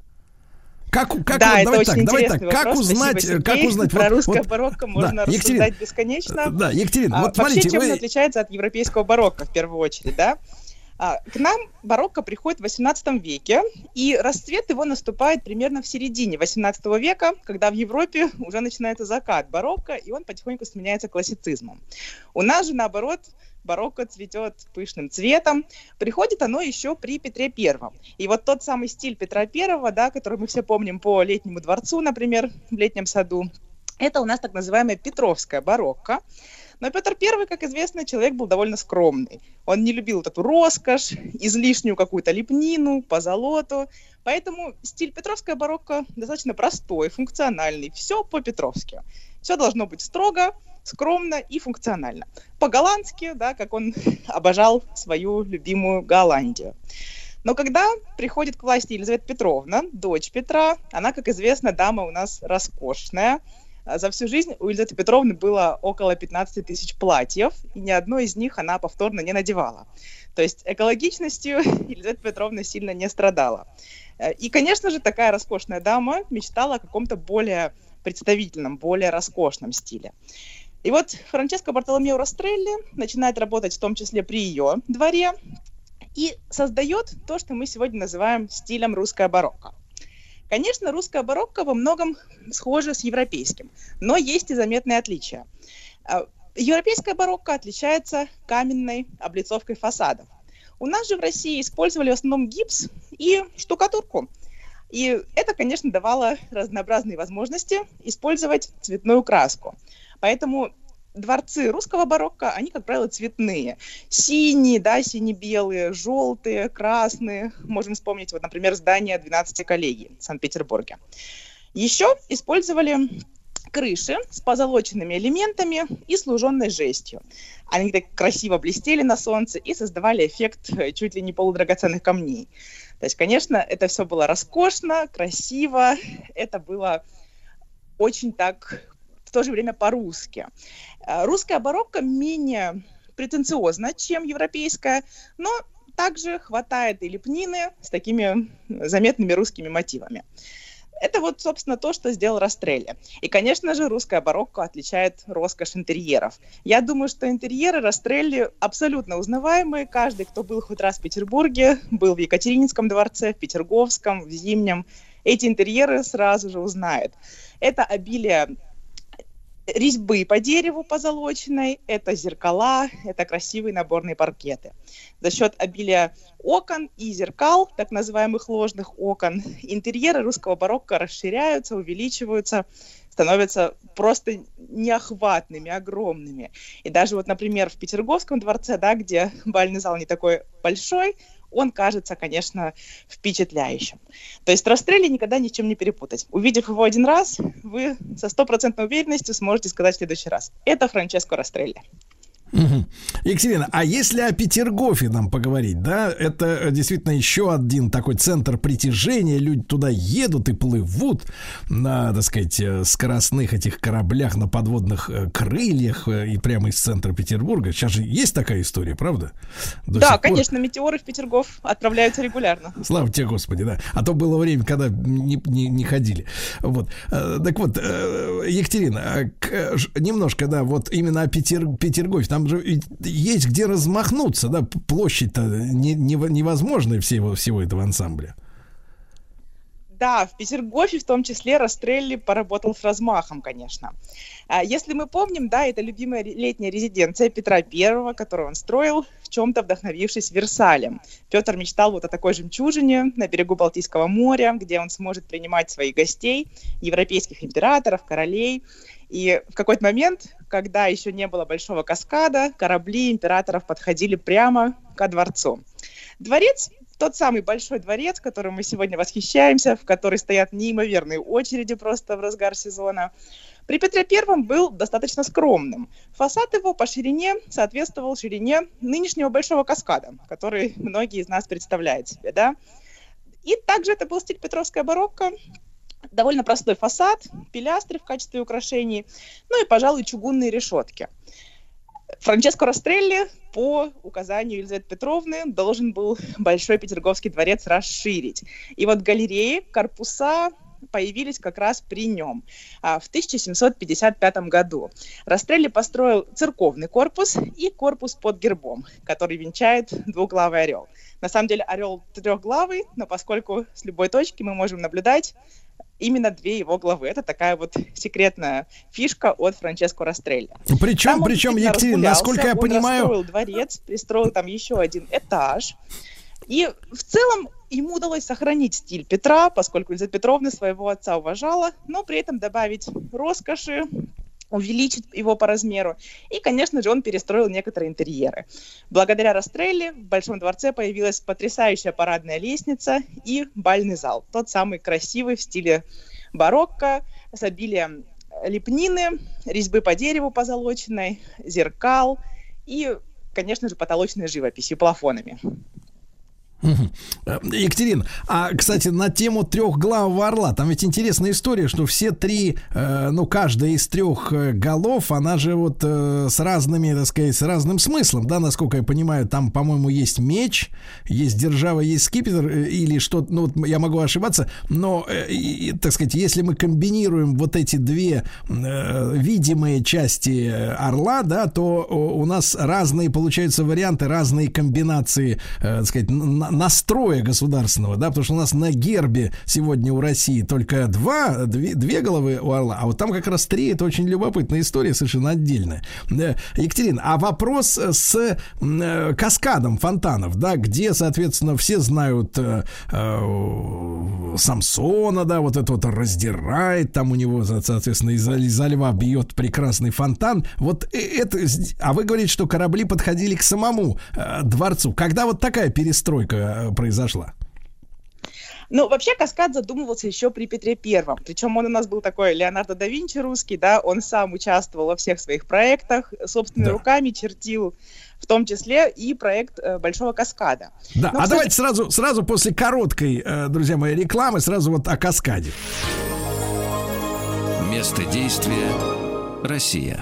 Дорогие друзья, мы сегодня о Петербурге говорим в этом часе в нашем проекте «Место действия Россия». Начали мы с Зимнего дворца. Архитектор расстреливает фамилию, наверняка знаете прекрасно. Ну и с нами Екатерина Повалкина, искусствовед, гид-переводчик, экскурсовод по Санкт-Петербургу. Будете на берегах Невы, обращайтесь. Вот, Екатерина, так вот э, решение с каскадом, да, вот э, фонтанов. Э, Еще Петр Первый задумывал, но что случилось? Не успели проект осуществить, в этом все дело. Но при Петре как раз была возможность кораблям, его гостей, императоров, королей из Европы подходить прямо ко дворцу. Дворец тогда назывался Верхние Палаты. Так, а когда Но же тогда... проект осуществился позже. Мгм. Позже. Да. А кто был, получается, архитектором у нас вот каскадов, если изначально они, ну, не были, так сказать, профинансированы, скажем так? Там работали в основном петровские архитекторы, Растрелли там особо участия не принимал. Там работал Жан-Батист Леблон, Михаил Земцов, и сам Петр I непосредственно принимал участие в проектировании каскада. Понимаю. А э, в- Смольный собор, да, печальная, печальная история у этого собора, потому что там э, произошла трагедия. Э, Вот, как я понимаю, человек удавился. Из-за этого, соответственно, собор как культовое сооружение не стали вводить в строй. Он остался таким нерелигиозным, да. Вот можно об этом, пожалуйста. Ну, вообще, на самом деле, Сергей, тут я не во всем с вами согласна, что у него печальная история. История интересная, детективная, запутанная. Но не могу сказать, что она вот прям на 100% печальная. А вообще, конечно, про Смольный собор стоит проговорить отдельно, потому что это такое важное детище Растрелли, где воплотились многие его мечты, планы. Ну, Смольный собор начинали строить при Елизавете Петровне. Елизавета Петровна была дама набожная, и она мечтала когда-нибудь на старости лет уйти в монастырь, который будет построен специально для нее, по ее вкусу, и, конечно же, ее любимым архитектором Франческо Растрелли. Проект собора как раз создал наш сегодняшний герой Варфоломей Варфоломеевич, и он мечтал его осуществить немножко в другом виде. Собор должен был быть по типу европейских соборов, однокупольным, но Елизавета Петровна настояла на классическом пятикупольном соборе. Растрелли проект немножко переделал, и одной из доминант, одной из центральных черт его проекта была, конечно же, колокольня. Причем планы у нашего архитектора были воистину грандиозные.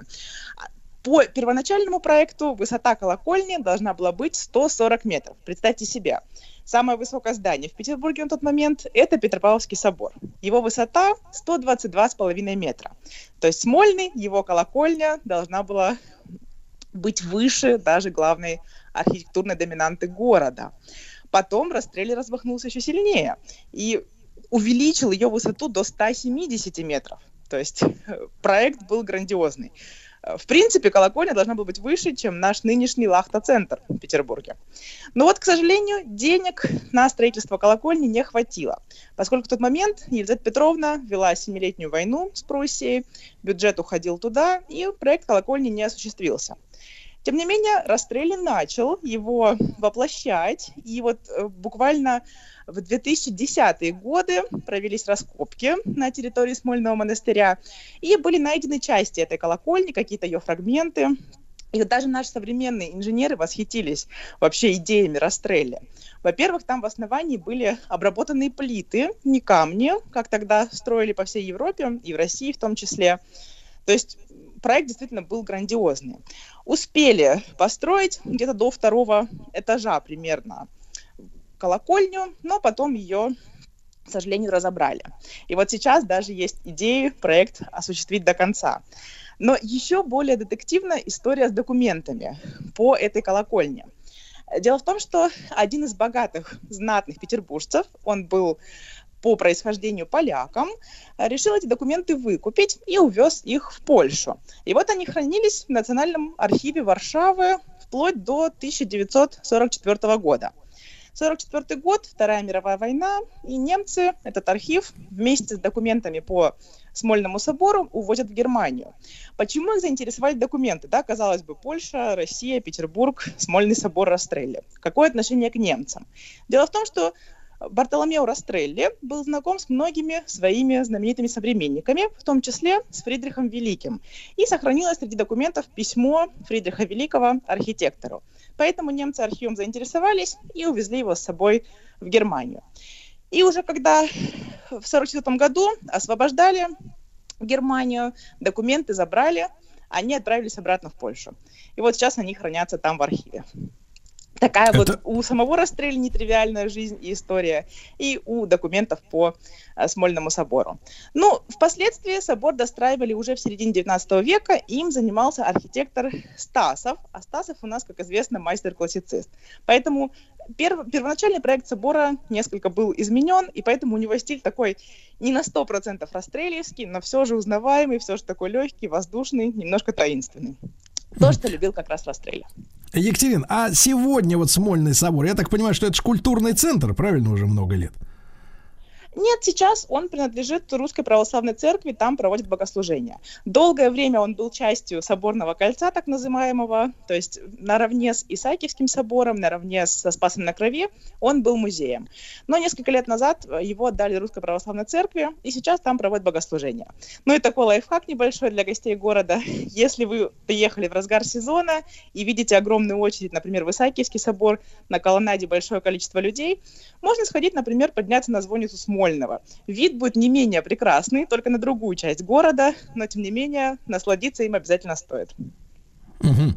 Да. Э, Екатерина, ну огромное вам спасибо за наш сегодняшний, э, за вашу сегодняшнюю экскурсию. Да, я, я надеюсь, наши слушатели, когда э, отправятся в Питер в очередной раз, или просто выйдут в Питере из дома в выходной день, да, посвятят несколько часов этой замечательной архитектуре. Екатерина Повалкина, искусствовед, гид-переводчик и экскурсовод по Санкт-Петербургу. Ну и я напомню, друзья мои, что наш проект «Место действия в Ро- России» это большой-большой путеводитель. Мы его все лето делаем и будем делать. Да, когда наши эксперты и, э, так сказать, докладчики собирают воедино портрет нашей с вами Родины. Я напомню, что совсем-совсем скоро м, у физиков и лириков э, в час дня разгорится, ну не то чтобы дискуссия, я бы сказал так, научная конференция по поводу э, памятника Петра Первого в центре Москвы, э, работы Зураба Церетели. Памятник ли это? искусствовали. Вот об этом речь пойдет через пару часов, не пропустите. Спасибо.